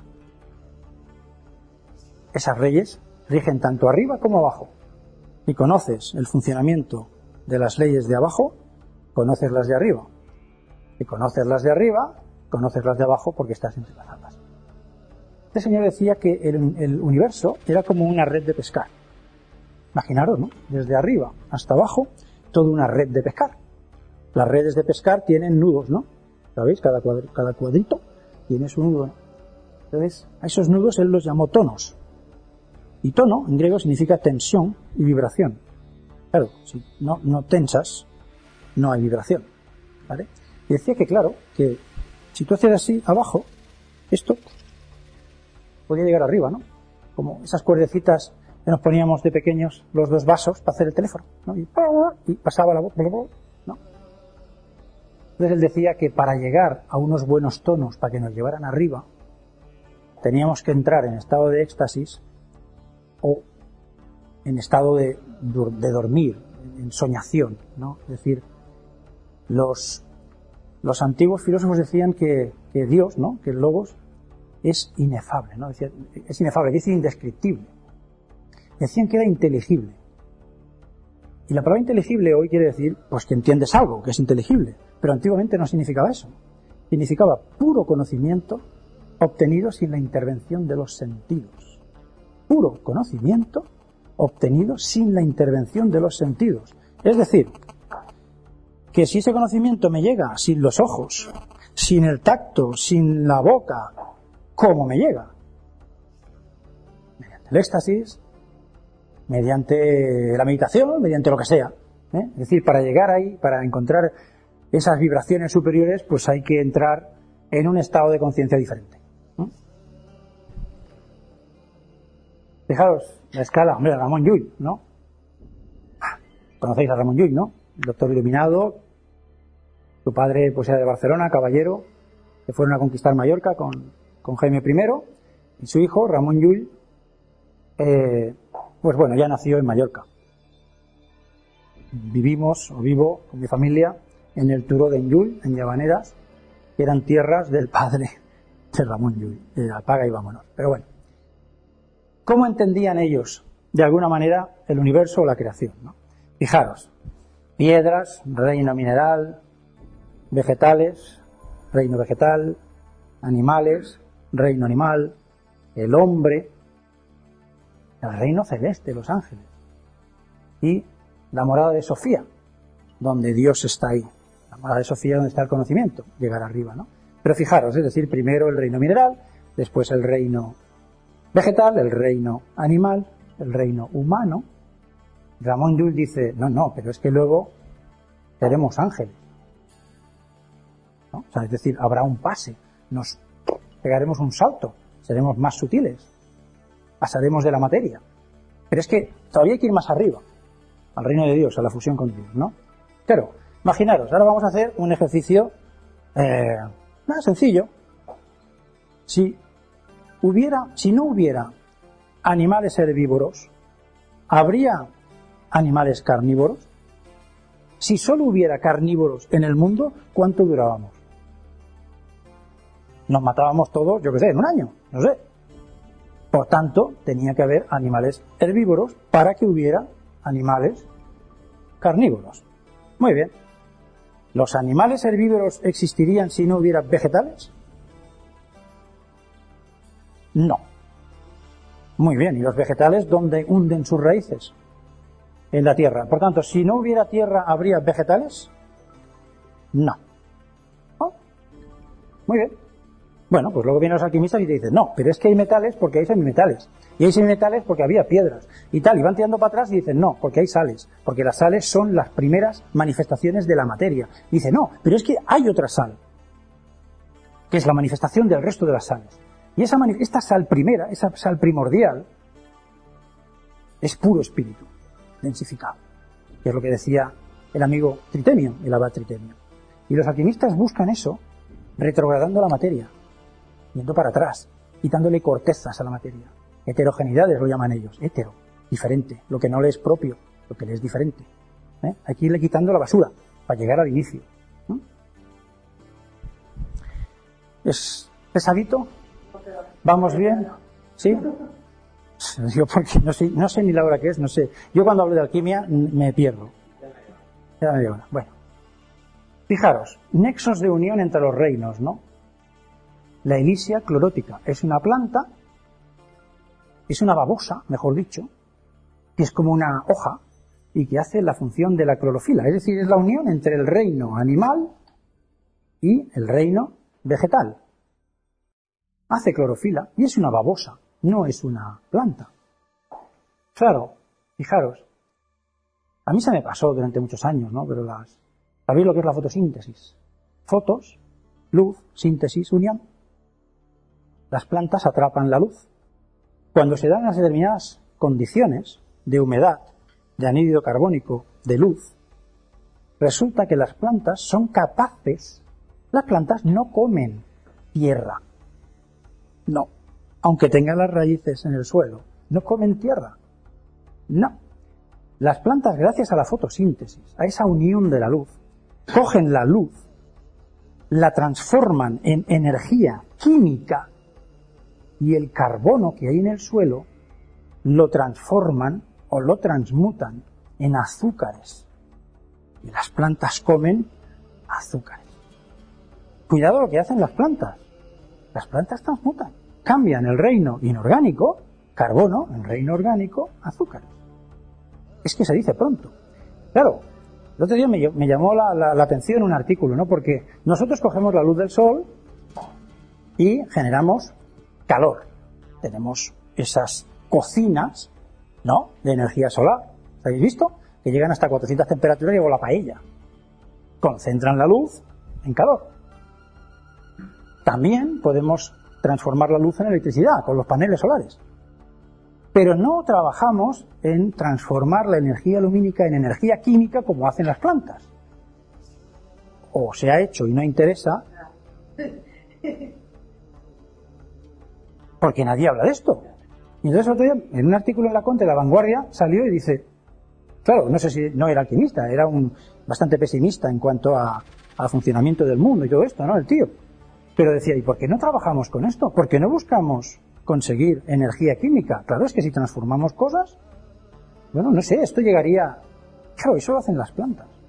Y claro, y además, cuando hacen ese proceso, lo que desprenden las plantas en ese proceso químico es oxígeno, que es lo que da la vida. Nosotros estamos aquí porque las plantas han querido que estemos, porque si no nosotros no estamos aquí ni, de broma. Las plantas y las algas ¿eh? del mar, igual, desprenden oxígeno cuando hacen la fotosíntesis. Los cuatro elementos. Antiguamente, sabéis, tierra, agua, aire y fuego, ¿no? Os he explicado un poco, Dios es una emanación continua de fuego que a medida que se va alejando de sí mismo se densifica un poco, se convierte en aire este aire en agua y este agua al final se densifica en tierra. Es un poco lo que pasa ¿eh? con el tema del Big Bang, porque lo primero es fuego, lo segundo son gases, después esos gases, hidrógeno, oxígeno, se unen, forman agua y a medida que se van alejando y se van friando aparecen los elementos más densos. ¿eh? La representación de los cuatro elementos siempre se ha hecho a nivel alquímico en formas de triángulos. Lo tenéis aquí, la Tierra es el triángulo así, boca abajo atravesado, este es el agua, como si fuera un vaso, este es el aire y este es el fuego. Los alquimistas dicen que todas las cosas, todas, absolutamente todas las cosas están compuestas de cuatro elementos. Si cogemos una planta, un ser humano, lo que quieras, y lo quemamos, lo quemamos, vamos a ver, primero, cómo sale aire, cómo sale humedad, es decir, aire húmedo, es decir, aire y agua, cómo nos quedan cenizas, podían coger esas cenizas y limpiarlas, sacarles heterogeneidades, convertirlo en sal, y luego decían los alquimistas, sí, pero el espíritu de la, de la, planta, la fuerza de la planta, lo que la hacía crecer, está ahí dentro, es el fuego. De ahí los medicamentos, los aceites esenciales, porque entienden que ahí dentro de lo último que puede hacer el alquimista trabajando, en la retrogradación, en lo último que ya no puede sacar más, ya no puede trabajar más con el fuego, dicen ahí está encerrado el fuego de la planta, la chispa vital, el logoi espermatocoi de la planta. Bien, ¿veis aquí los cuatro elementos o no? Elemento, tierra, aire, agua, fuego. Pero luego, por ejemplo, lo vemos en monasterios y vemos sirenas y vemos cosas de estas. Elemento, aire, cuerpo y aquí está la copa con esa serpiente, símbolo del mercurio, que es el que tiene el puro fuego, bueno, lo que buscan los alquimistas y que se llama también mercurio. Mercure, en francés.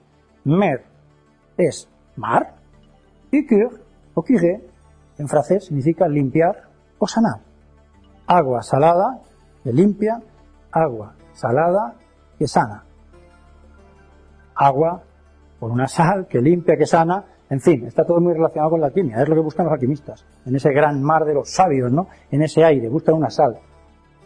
Ética, no voy a hablar mucho de la ética porque, bueno, la etos, los antiguos filósofos griegos hablaban de palabras como apateia, ataraxia, es decir, ausencia de pasiones, desapego, punto medio, se fraterno, no creían ya los estoicos en la esclavitud, somos cosmopolitas, cosmo, universo, polis, ciudad, ciudadano, ciudadano del universo, no hay fronteras, es decir, todo un concepto que está relacionado pues en cómo deberíamos de ser. Entonces seguramente por todos estos problemas, estos mangones o mangantes que hay por ahí, con todo el respeto del mundo, ¿no? en fin, seguramente pues todas estas cosas no pasarían. Vamos a hablar de alquimia operativa. Ahora vamos a hablar de alquimia operativa. La lámina del Mutus Libre que sirve de portada. Antes vimos una de sus láminas que decía ora, leje, leje, releje, ¿os acordáis? Esta es la portada del Mutus Libre. Primero, las rosas. Las rosas es el símbolo floral de la piedra filosofal. Es decir, cuando se ven en libros de alquimia rosas, quiere decir la manifestación de la piedra filosofal. Las rosas que tienen tallos con punchas, ¿no? Que quiere decir el camino tortuoso, hiriente, ¿no? Antes de llegar a la flor, ¿no? Antes de llegar hay que pasar por ahí, como si fuera un laberinto. ¿eh? Fijaros otra vez. ¿Vale? ¿Ok? Muy bien. La escalera, ya hemos hablado de ella. Hay unos ángeles. ¿Cómo son los ángeles? Los ángeles, en ángelos, griego, significa mensajero. Mensajero. ¿Mensajero de quién? De Dios. Fijaros, los ángeles son invisibles, volátiles, tienen alas. Estos tocan trompetas, son una vibración. Y pretenden, de alguna manera, despertar a la materia dormida, ¿no? Está simbolizada por Jacob.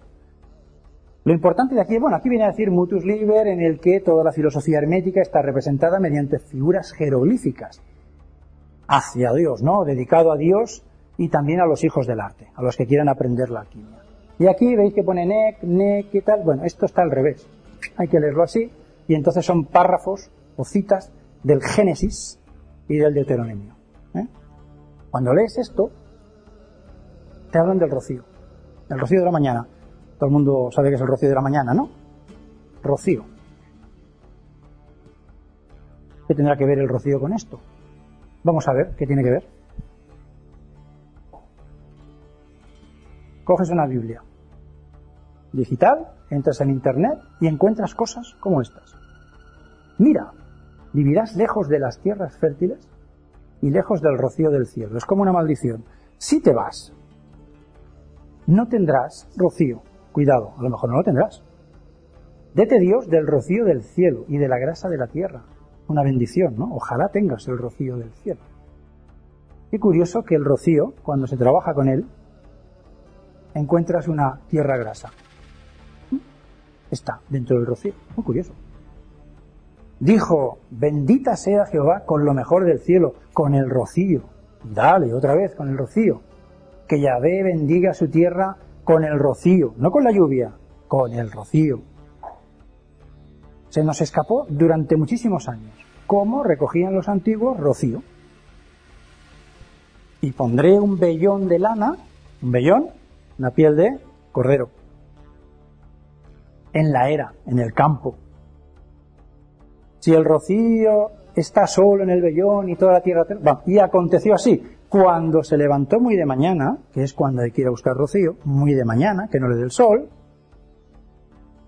exprimió el vellón y sacó de él rocío, una taza llena. ¿Por qué explican eso?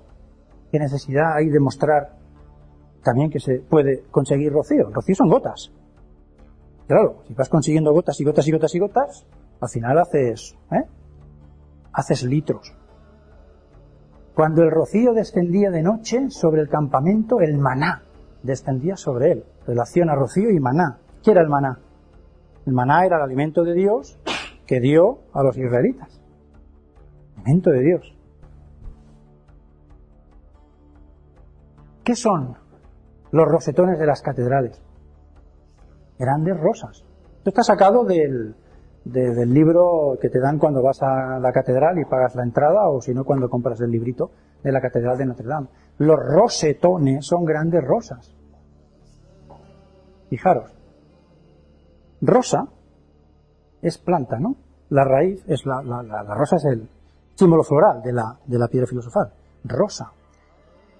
La raíz etimológica de rosa es ros. Rocío, la raíz etimológica de rocío es ros. Rosa, manifestación del producto final, rocío, ros, quizás manifestación del producto inicial. ¿Mm? Pocas palabras, ¿no? Ayer, fue ayer, ayer por ejemplo, para una, una experiencia, ¿no? Ayer a las 4 de la mañana me levanto porque me había dejado una cosa abierta en el jardín y voy a cerrarla. Me vino un flash a las 4 de la mañana, digo, ya, que voy a molestar a los vecinos. Muy bien, fui para allá y me encuentro la luz de la luna llena, ayer o antes de ayer.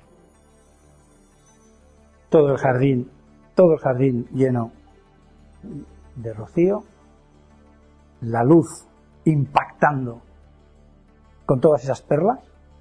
Los árabes lo llamaban las perlas de la aurora. las perlas de la aurora, de la primera hora del sol. Lágrimas de la aurora, le llaman también, ¿no? Como llorar, ¿no? La primera hora del día.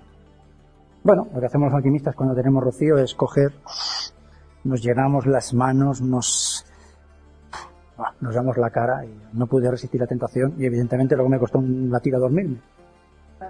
Pero el regalo es precioso, las manos te quedan espectacularmente finas. Los antiguos egipcios dicen que se tiraban desnudos en los prados, ¿no? Para llenarse de rocío. Las antiguas brujas vascas, ¿no? Del País Vasco también lo hacían. Tiene unas propiedades dermatológicas increíbles. Cura las heridas rápidamente y deja unas manos finísimas. Y quizás también te priva de las arrugas. ¿no? Y tengo 51 años. No sé. Lo dejo ahí. El rocío es una humedad que cuando llega el sol, el calor del sol, calienta el aire húmedo. El aire caliente pesa más o menos que el frío. El aire caliente pesa más o menos que el frío. El aire caliente pesa menos. Como pesa menos, ¿qué hace? Se va, se va para el cielo. Esto es en la Garrocha, es una fotografía que hice sobre las 6, 7 de la mañana en primavera, y era muy curioso porque, claro, a medida que el sol iba invadiendo centímetro a centímetro su espacio, el rocío subía, iba quedando cada vez menos. ¿eh? Pero hasta que no le daba el sol, se veía la niebla. Es decir, esto pues duraría lo que duraba, ¿no? Pero esto sube hacia arriba, esa niebla. Y entonces dicen los antiguos alquimistas que cuando llega arriba al cielo, se impregna de virtudes celestes. Y esas virtudes celestes son la luz del sol, la luz de la luna, la luz de las estrellas. También te dicen que esa humedad tiene dentro unas sales cristalinas, sutiles, sublimes, porque las sales suben con la humedad. Si nosotros cogemos agua de mar y la ponemos en una olla al fuego, ¿qué pasará? Se irá el agua y nos quedará la sal. Ellos dicen que aquí hay una sal. Y es verdad. Y que esta sal sube con el aire. No se queda abajo, sube. Se impregna esa sal de las virtudes celestes, aprisiona como cristales esa energía, cuando esa humedad encuentra frescor, se condensa en forma de gotas y al pesar, más que hacen. Caen abajo. Y ahí están los alquimistas fregoteando y haciendo 24.000 cosas para llevárselo. ¿eh? Aquí tenéis una foto que me envió un amigo mío, un alquimista uruguayo, porque él decía, yo no he visto esto, Luis. Me decía, no. Pero la foto sí lo ha captado. ¿no? Es Uruguay esto. Lo mismo, él no veía esto. Y empezaba a salir el sol, él no veía la humedad, sus ojos no, pero la cámara sí, ¿no? Y tenéis un cuadro como recogían ese maná, ¿no? Cacerolas, fregoteando el suelo, ¿no? Algo tendrá de precioso eso, ¿verdad? ¿Cómo dice el Mutus Liber que cogían esta, esta humedad? ¿Lo veis, no? Se ponen ahí a lo lejos de la ciudad, en el campo, se ponen unos lienzos y luego, uno por un cada lado, puedo decir que os explicaría muchas aventuras, pero ya el tiempo se me está acabando. Fue muy divertido porque a mí esto no me funcionó, en absoluto. ¿eh? Fijaros, el triángulo, símbolo del fuego, como si fueran unos rayos, ¿no? El símbolo del Espíritu Universal del mundo, las gotas del rocío, como si todo estuviera unido. Aries, Tauro, la pareja, Géminis, el periodo en el cual se tiene que ir a buscar esto. Y no está aquí, pero es la luna llena. ¿eh? En luna llena es cuando se recibe esa energía universal.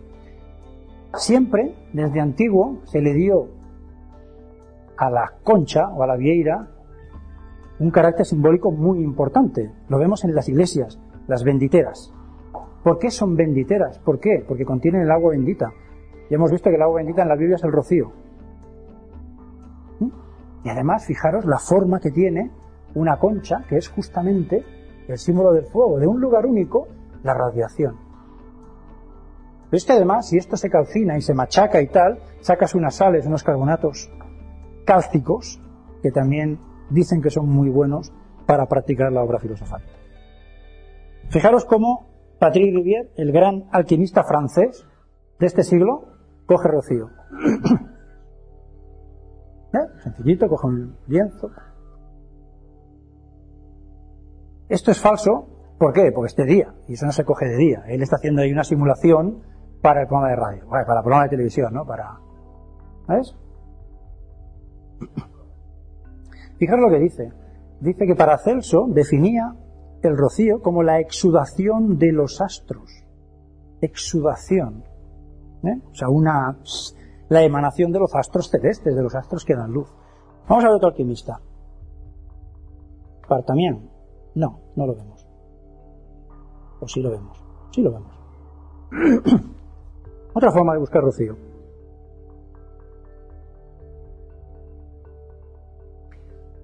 Hay que levantarse muy de madrugada, pegarse el madrugón, ¿ves? He hecho un sistema arrastrando por el césped.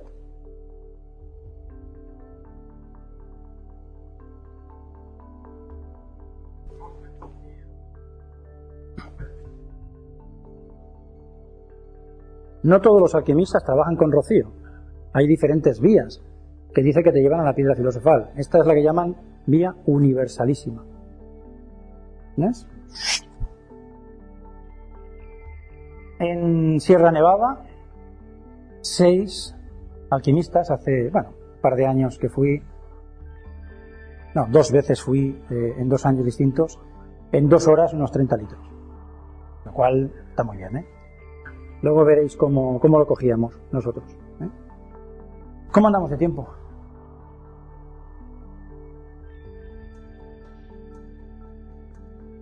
¿Qué hacéis? ¿Queréis que vaya cortando? ¿Sigo? Como queráis, ¿eh? Una de las láminas del Mutus Liber. Hemos visto cómo recogían el rocío. Lo ponen en un destilador, ¿no? ¿Lo veis? Lo destilan, fuego. El hombre recoge más o menos unas cuatro quintas partes del producto destilado y la señora recoge lo más denso. Lo primero que se destila siempre lo más sutil y lo más grosero es lo que queda al final. Y lo recoge. Parece que haya como una serie de triángulos, ¿no? Esta parte se la da a un cojo, que es Vulcano, dios del fuego. Fijaros que tiene la luna aquí y además inciden en un escudo aquí con otra luna, ¿no? 50 años atrás, apareció un libro culminante en el mundo de la alquimia. Llevaba por título El triunfo hermético o la piedra filosofal victoriosa. Este libro no tiene desperdicio porque los científicos de hoy podrían encontrar muchas cositas que les sorprenderían muchísimo. Pues aparece la imagen de vulcano lunático. Vulcano lunático. Vulcano lunático. ¿Y qué es el vulcano lunático, según este libro? La radiación de la luna.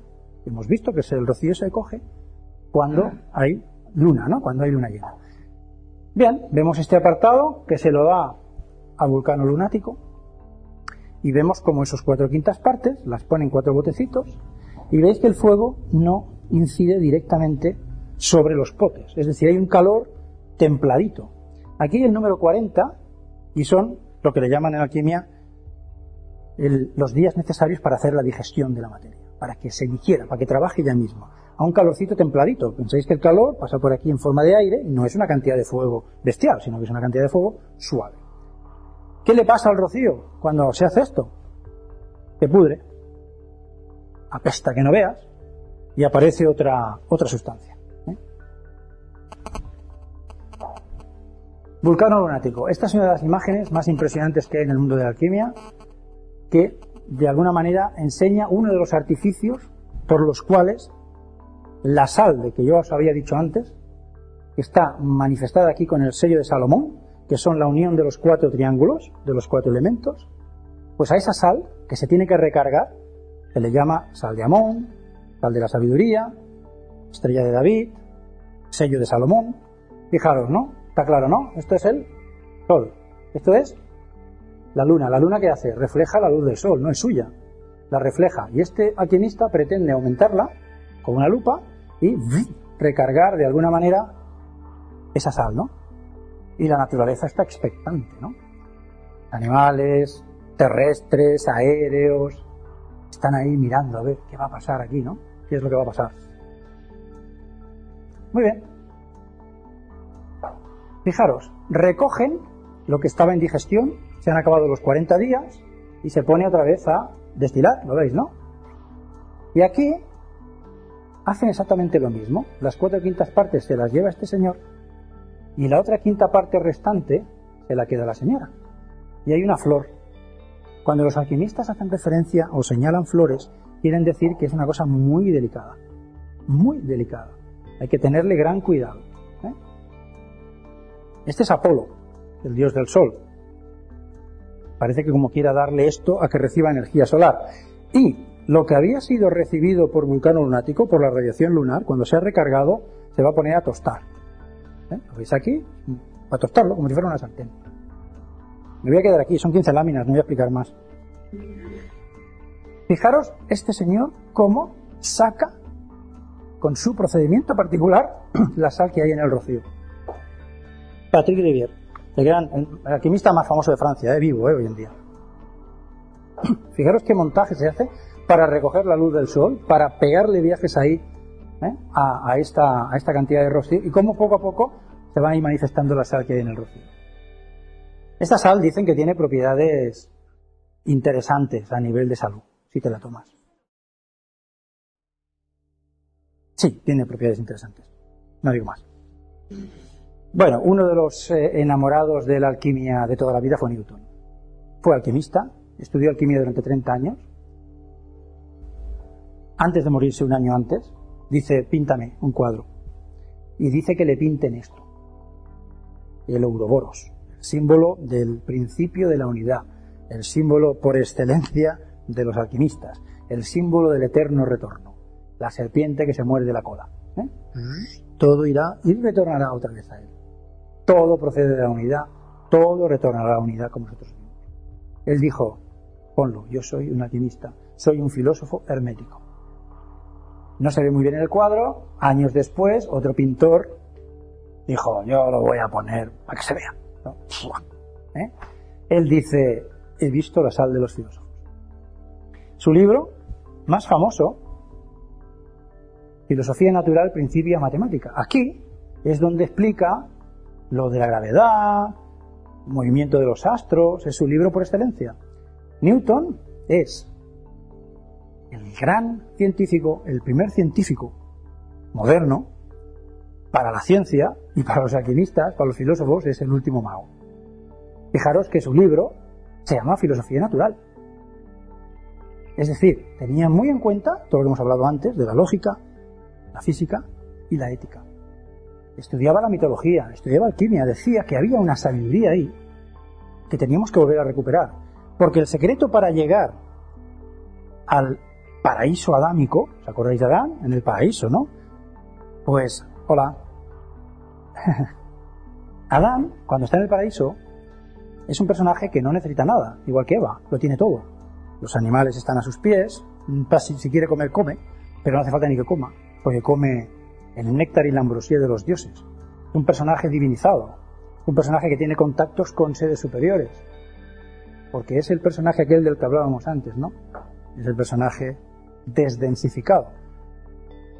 La Biblia lo llama eh, pecado, eh, ¿cómo le llama? Pecado mortal, no, como la caída, ¿no? Le llama a la caída, ¿no? Bueno, otras tradiciones lo llaman de otra manera, pero es decir, esa, ese estado espiritual o adámico se pierde. ¿Cómo? No sabemos si fue por un cataclismo, si fue porque realmente dejamos de merecerlo o por lo que sea, pero ese estado que, nos, que es el que nos toca en realidad, en algún momento lo perdimos. Aquí tenéis piedras filosofales contemporáneas. Patrick Rivière ha fabricado esta piedra con antimonio, siguiendo al libro aquel de, de, de Basilio Valentin y de su maestro, que fue Eugène Cancelier, que fue discípulo de Fulcanelli, del que hemos hablado antes. Esta piedra transmuta, él lo demuestra en un documental francés, cómo hace una transmutación en mercurio. Está por investigar las propiedades medicinales que pueda ser esa transmutación. Pero os he comentado antes, está la piedra filosofal, y las piedras filosofales. ¿no? A las piedras filosofales se llaman particulares, procedimientos particulares de elaborar piedras que pueden transmutar, pero que no son la piedra filosofal. Y esta es otra de Kamalahana, que también explica cómo la fabricó. Muy bien, puede ser una piedra que transmute, pero la piedra en sí, la que coge a una persona y le produce una transmutación, esa, esa no sé dónde está. No sé de nadie que la tenga ni que la haya tenido. Esta es una imagen clásica en el mundo de los alquimistas. El estudiante quiere entrar, está ahí esperando. Este es el jardín de Sofía, el palacio de Sofía, el jardín de los filósofos, la rosaleda de los filósofos. Se le ha dado infinidad de nombres. Es el lugar de la sabiduría. Están todos ahí esperando para entrar. Pero fijaros, hay tres cerrojos. Conocimiento de Dios, conocimiento de la naturaleza, conocimiento de uno mismo. Entonces se te abren las puertas y puedes entrar aquí. Pensar que todo esto que os he explicado es un resumen de 20 años. Con eso os digo todo. Eso está en los textos de alquimia, pero hay que desgranarlo. Ha sido un trabajo, el que lo ha vivido lo sabe. Eh, aquí tenemos a Abraham de Hamburgo descubriendo el fósforo. No se le ocurrió otra cosa que ir a buscar orina de un campamento de militares que tenía cerca, la dejaba pudrir y luego la metía en un destilador. Entonces, claro, eso empezó a. Claro, había como tierra ahí, ¿no? Y dentro de, la orina, pues hay fósforo. Hay urea, hay fósforo. Y entonces, claro, en un momento determinado se le iluminó el balón. Entonces, claro, imaginaos, qué sorpresa, qué descubierto, ¿no? Él lo llamó fuego frío. Porque, claro, veía ahí una luz, ¿no? Y tocaba y estaba frío. Luego lo llamaron fósforo. Fósforo significa portador de la luz. El portador de la luz. Portaluz, ¿no? De alguna manera. Fijaros, ¿no? Los, los aprendices dicen, mira, mira al maestro. Lo importante es que él está arrodillado y da gracias a Dios, ¿no? Por lo que, por lo que ha encontrado, ¿no? Pues, pues eso es lo que suelen hacer los alquimistas cuando descubren algo, ¿no? Y para seguir avanzando, imaginaros, ¿no? Si alguien ya encuentra piedra filosofal ya es que se tira por el suelo ya dando las gracias, etc. Bueno, os voy a pasar un vídeo, a ver qué os parece tierra brillante, cosas muy raras. Esto pasó por los 45 centímetros del tubo del destilador y aparecieron esas sales en. Esto es increíble porque la sal sube. Sí, se eleva. Esta también se elevó al fuego. ¿Veis que está aquí? Sube, sublima, sube. Estos son los grandes secretos de la alquimia también. Esto está en el rocío.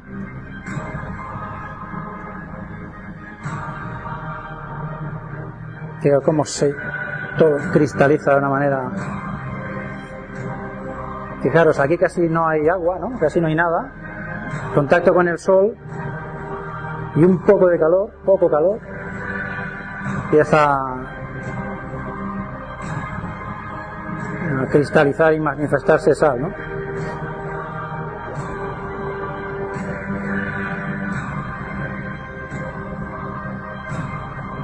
Esto ya es una pasada. Fijaros, qué pirámides. Con el sol, como esta. Y solo es el principio.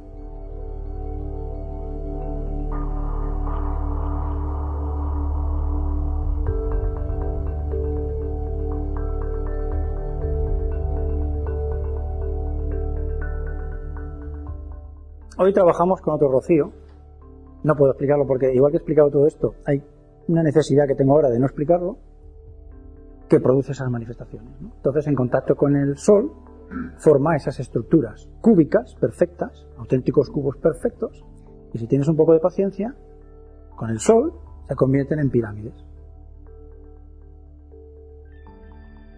Os diré que, bueno, también siempre los alquimistas tenemos el vicio, la virtud de tomar lo que, lo que vamos descubriendo hay que ser delicado con eso. Nunca daremos nada a nadie que no sepamos nosotros que funciona. Eso por supuesto. Antes nos hacemos daño nosotros que en un tercero, ¿no? Y bueno, estamos tomando algunas de las cosas. Hemos tomado muchas otras antes.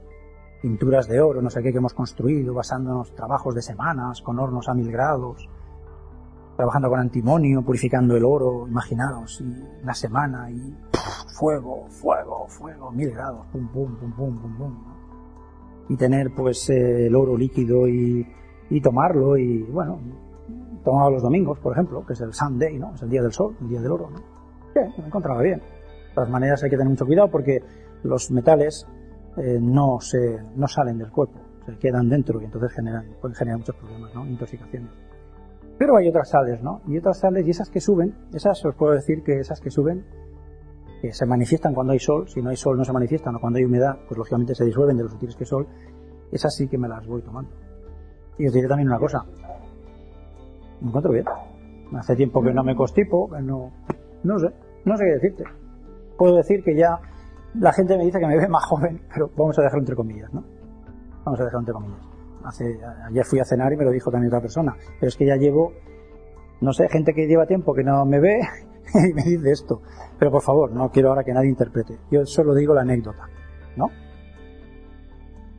Yo me froto las manos con rocío, me lavo la cara con rocío, he bebido rocío, una vez me trinqué un vaso lleno, sabía hierba, era fresco, me produjo un rebomborio tremendo y luego pues nada, al lavabo. Otra vez me tomé unos cristales que subieron, ¿no? Imaginaos el matra, y con el sol hicieron escaparse, quedaron atrapados.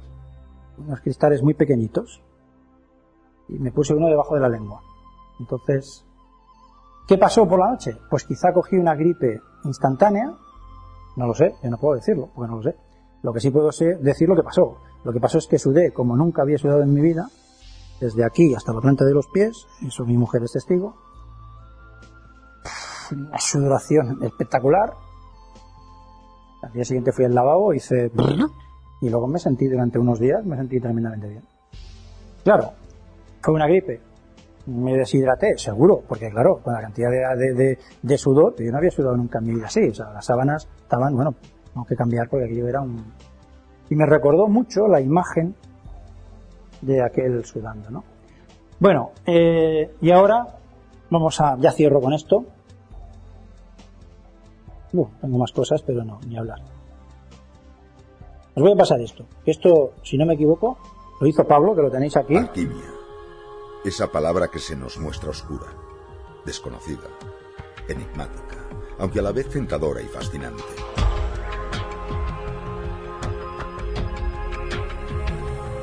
Pocos se han enfrentado a ella. Enamoró a personajes ilustres de la historia. Newton, Goethe, Cyrano de Algunos, fueron grandes apasionados de esta ciencia y arte. Luis Silva, alquimista de vocación desde hace muchos años, introduce al lector mediante una terminología sencilla e imágenes sugerentes en este mundo sorprendente.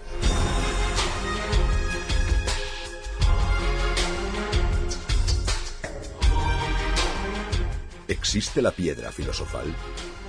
Este libro no solo nos dice que sí, nos muestra también cómo la elaboraron los antiguos alquimistas.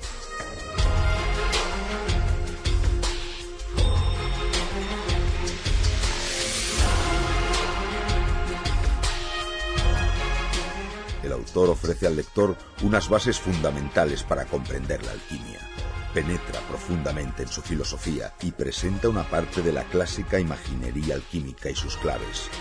Y además, sustenta sus conclusiones con trabajos propios de laboratorio debidamente fotografiados.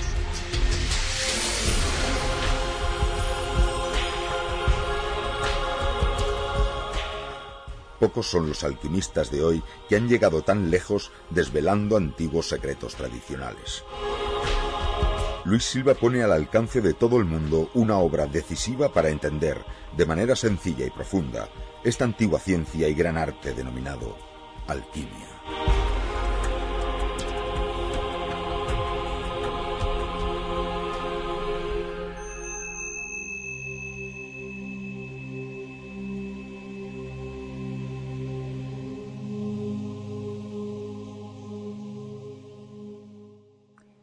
Bueno, pues nos dio por, por coger los miles de hojas de apuntes que tenemos, ¿no? A lo largo de 20 años estudiando. Y vimos que había un premio que se llamaba Juan Antonio Cebrián. No sé si conocéis a Juan Antonio Cebrián. Era un famoso locutor, La Rosa de los Vientos, turno de noche. Tenía una audiencia de 500.000, 600.000 oyentes, entonces era un fenómeno, era un señor invidente que tenía pues una memoria prodigiosa, era un gran historiador y le fascinaba pues la historia, ¿no? Y en homenaje pues a su fallecimiento y tal y a su persona se, se montó una asociación y esta asociación en homenaje a él decidió crear pues unos premios que se llaman de investigación y divulgación histórica Juan Antonio Cebeda. Nosotros nos presentamos el año pasado a la segunda edición, hicimos el trabajo en un mes, cogimos los apuntes, primero hicimos la idea de a ver qué queremos decirle al lector, ¿no? Qué cosas básicas, didácticas, ¿no? Sabéis que se habla de alquimia eh, mental, de alquimia sexual, de alquimia de no sé qué, y claro, eso está muy lejos de lo que nosotros hemos estudiado en base a textos de alquimia clásicos, ¿eh? los textos de alquimia, esos que no entendía nadie, ¿no? Entonces, pues mira, presentamos el trabajo y ganamos el premio. El tribunal dijo que se ganó por unanimidad. Y bueno, pues nos hizo mucha ilusión, ¿no? El trabajo entonces se, editó y Pablo, pues hace nada, ¿eh? decidió, pues bueno, decidimos hacer el, book trailer. Eh, no sé qué os ha parecido, ¿no? Yo creo que es visual y es, está muy bonito, ¿no? Y entonces pues ya está por internet y tal, ¿no? Si alguien está interesado en tener el libro, tengo aquí algunos. El precio en el mercado está casi a 20 euros. Si a alguien le interesa, aquí, como os he traído yo, se pueden tener por 16 euros. Yo no hago venta de nada, ¿eh? o sea, si a alguien le interesa bien y si no, yo no vivo de mis libros ni de mis trabajos de alquimia. Yo vivo de mi profesión. ¿eh? Gracias a Dios. ¿vale? Pero, bueno, también está esa segunda parte. Si a alguno de vosotros pues, pues eh, le interesa, pues aquí estamos. ¿Alguna pregunta? ¿Algún comentario? Bueno, mm, yo trabajo fundamentalmente con Rocío y yo creo que las imágenes han explicado un poco, ¿no? Siempre buscas, el alquimista tiene algo en mente, suele tener algo en mente que es, se define como pasar de la potencia al acto. Cuando tienes una imagen, una idea, puedes dejarla en la silla, está sentado, o decir, voy a intentar manifestarla. Entonces es lo que hacemos, ¿no? Trabajamos con Rocío, experimentamos y vemos nuevas cosas, ¿no? Tengo ahora mismo en el laboratorio, pues, intentando eh, disolver oro y plata, porque para fabricar la piedra filosofal transmutatoria tienes que disolver el oro o la plata. Si quieres transmutar en oro, pues tienes que disolver en oro, ¿no? Tienes que abrir el oro. Los alquimistas dicen que el oro no es un cuerpo simple. Aquí entra en contradicción con la ciencia. La ciencia dice que el oro es un elemento simple. Y los alquimistas dicen que no. Que dentro del oro hay un barro, una tierra y un agua. Y que cuando tienes eso, si lo limpias de las heterogeneidades que a lo largo de los miles de años estas materias, ese barro y ese agua, dicen que está en la tierra y que a lo largo de los años, de los miles de años, se convertirán en metales y se convertirán en oro. Entonces el alquimista lo que hace es retrogradar y busca disolver ese metal, abrirlo para sacarle esa tierra y ese barro. Dicen que esa tierra y ese barro tiene heterogeneidades, que hay que quitarlas, es decir, basuras, y cuando vuelves a unir eso otra vez en estado de perfección y le vuelves a recrear las condiciones que tenía en la tierra, más o menos en temperatura y etcétera y en humedad, fabricas la piedra filosofal. Entonces, una parte es, lo habéis visto, ¿no? Ana lo viste, Pablo lo viste, esa parte, ¿no? Esos pequeños hornitos que tengo que son calientaviverones para estas cosas, porque los calientaviverones van de coña. Eso es una creatividad, es decir, un biberón no puede quemar a un bebé. Mantiene una temperatura siempre estable, unas temperaturas no altas, no necesitamos temperaturas altas. Y entonces vas buscando que el tiempo, ese oro y esa plata, con lo que tú le pones ahí, que crees que es a lo mejor esas sales. Habéis visto diferentes sales. Yo las he utilizado para intentar disolver el oro y la plata y no lo he conseguido. Tengo en mi gran destilador un rocío distinto disolviendo para que me manifieste las sales que hay dentro. En el porche de mi casa tengo un montón de aparataje y de trastos. Tengo uno de los matraces con un rocío que eleva sal y esa sal que se eleva es curioso porque cuando hay un día de fuerte sol parece que quiere escaparse de, lo que es el tapón, ¿no? Entonces se, se densifica y se manifiesta en forma de sal. Entonces, pues cuando hay, me tomo no cada día, evidentemente, pero cada semana o así, cuando hay. Si no hay, no hay. Puedo decir que mm, mi esposa me ha visto hacerlo y desde hace un tiempo dice, ah, pues yo también quiero. Mi esposa no es una mujer, me respeta mucho y eso tengo que agradecérselo, todos mis trabajos y mis locuras, ¿no? pero nunca la he visto atreverse a tomar nada de lo que yo he tomado. Nunca, excepto ahora. Lo cual también es un síntoma, ¿no? Quizá un cambio de carácter, quizá un cambio de mentalidad, ¿no? Sí, sí, yo creo que sí. Hemos hecho, ya todos, ¿no? En. Sí, sí. Más cosas. La conferencia os ha parecido bien, pesada, se ha hecho larga. Hemos estado dos horas ahí o más, ¿no? Más de dos horas. ¿Mm? Dos horas y media. Bueno, entonces habrá que irse a comer, ¿no? Muy bien, pues venga.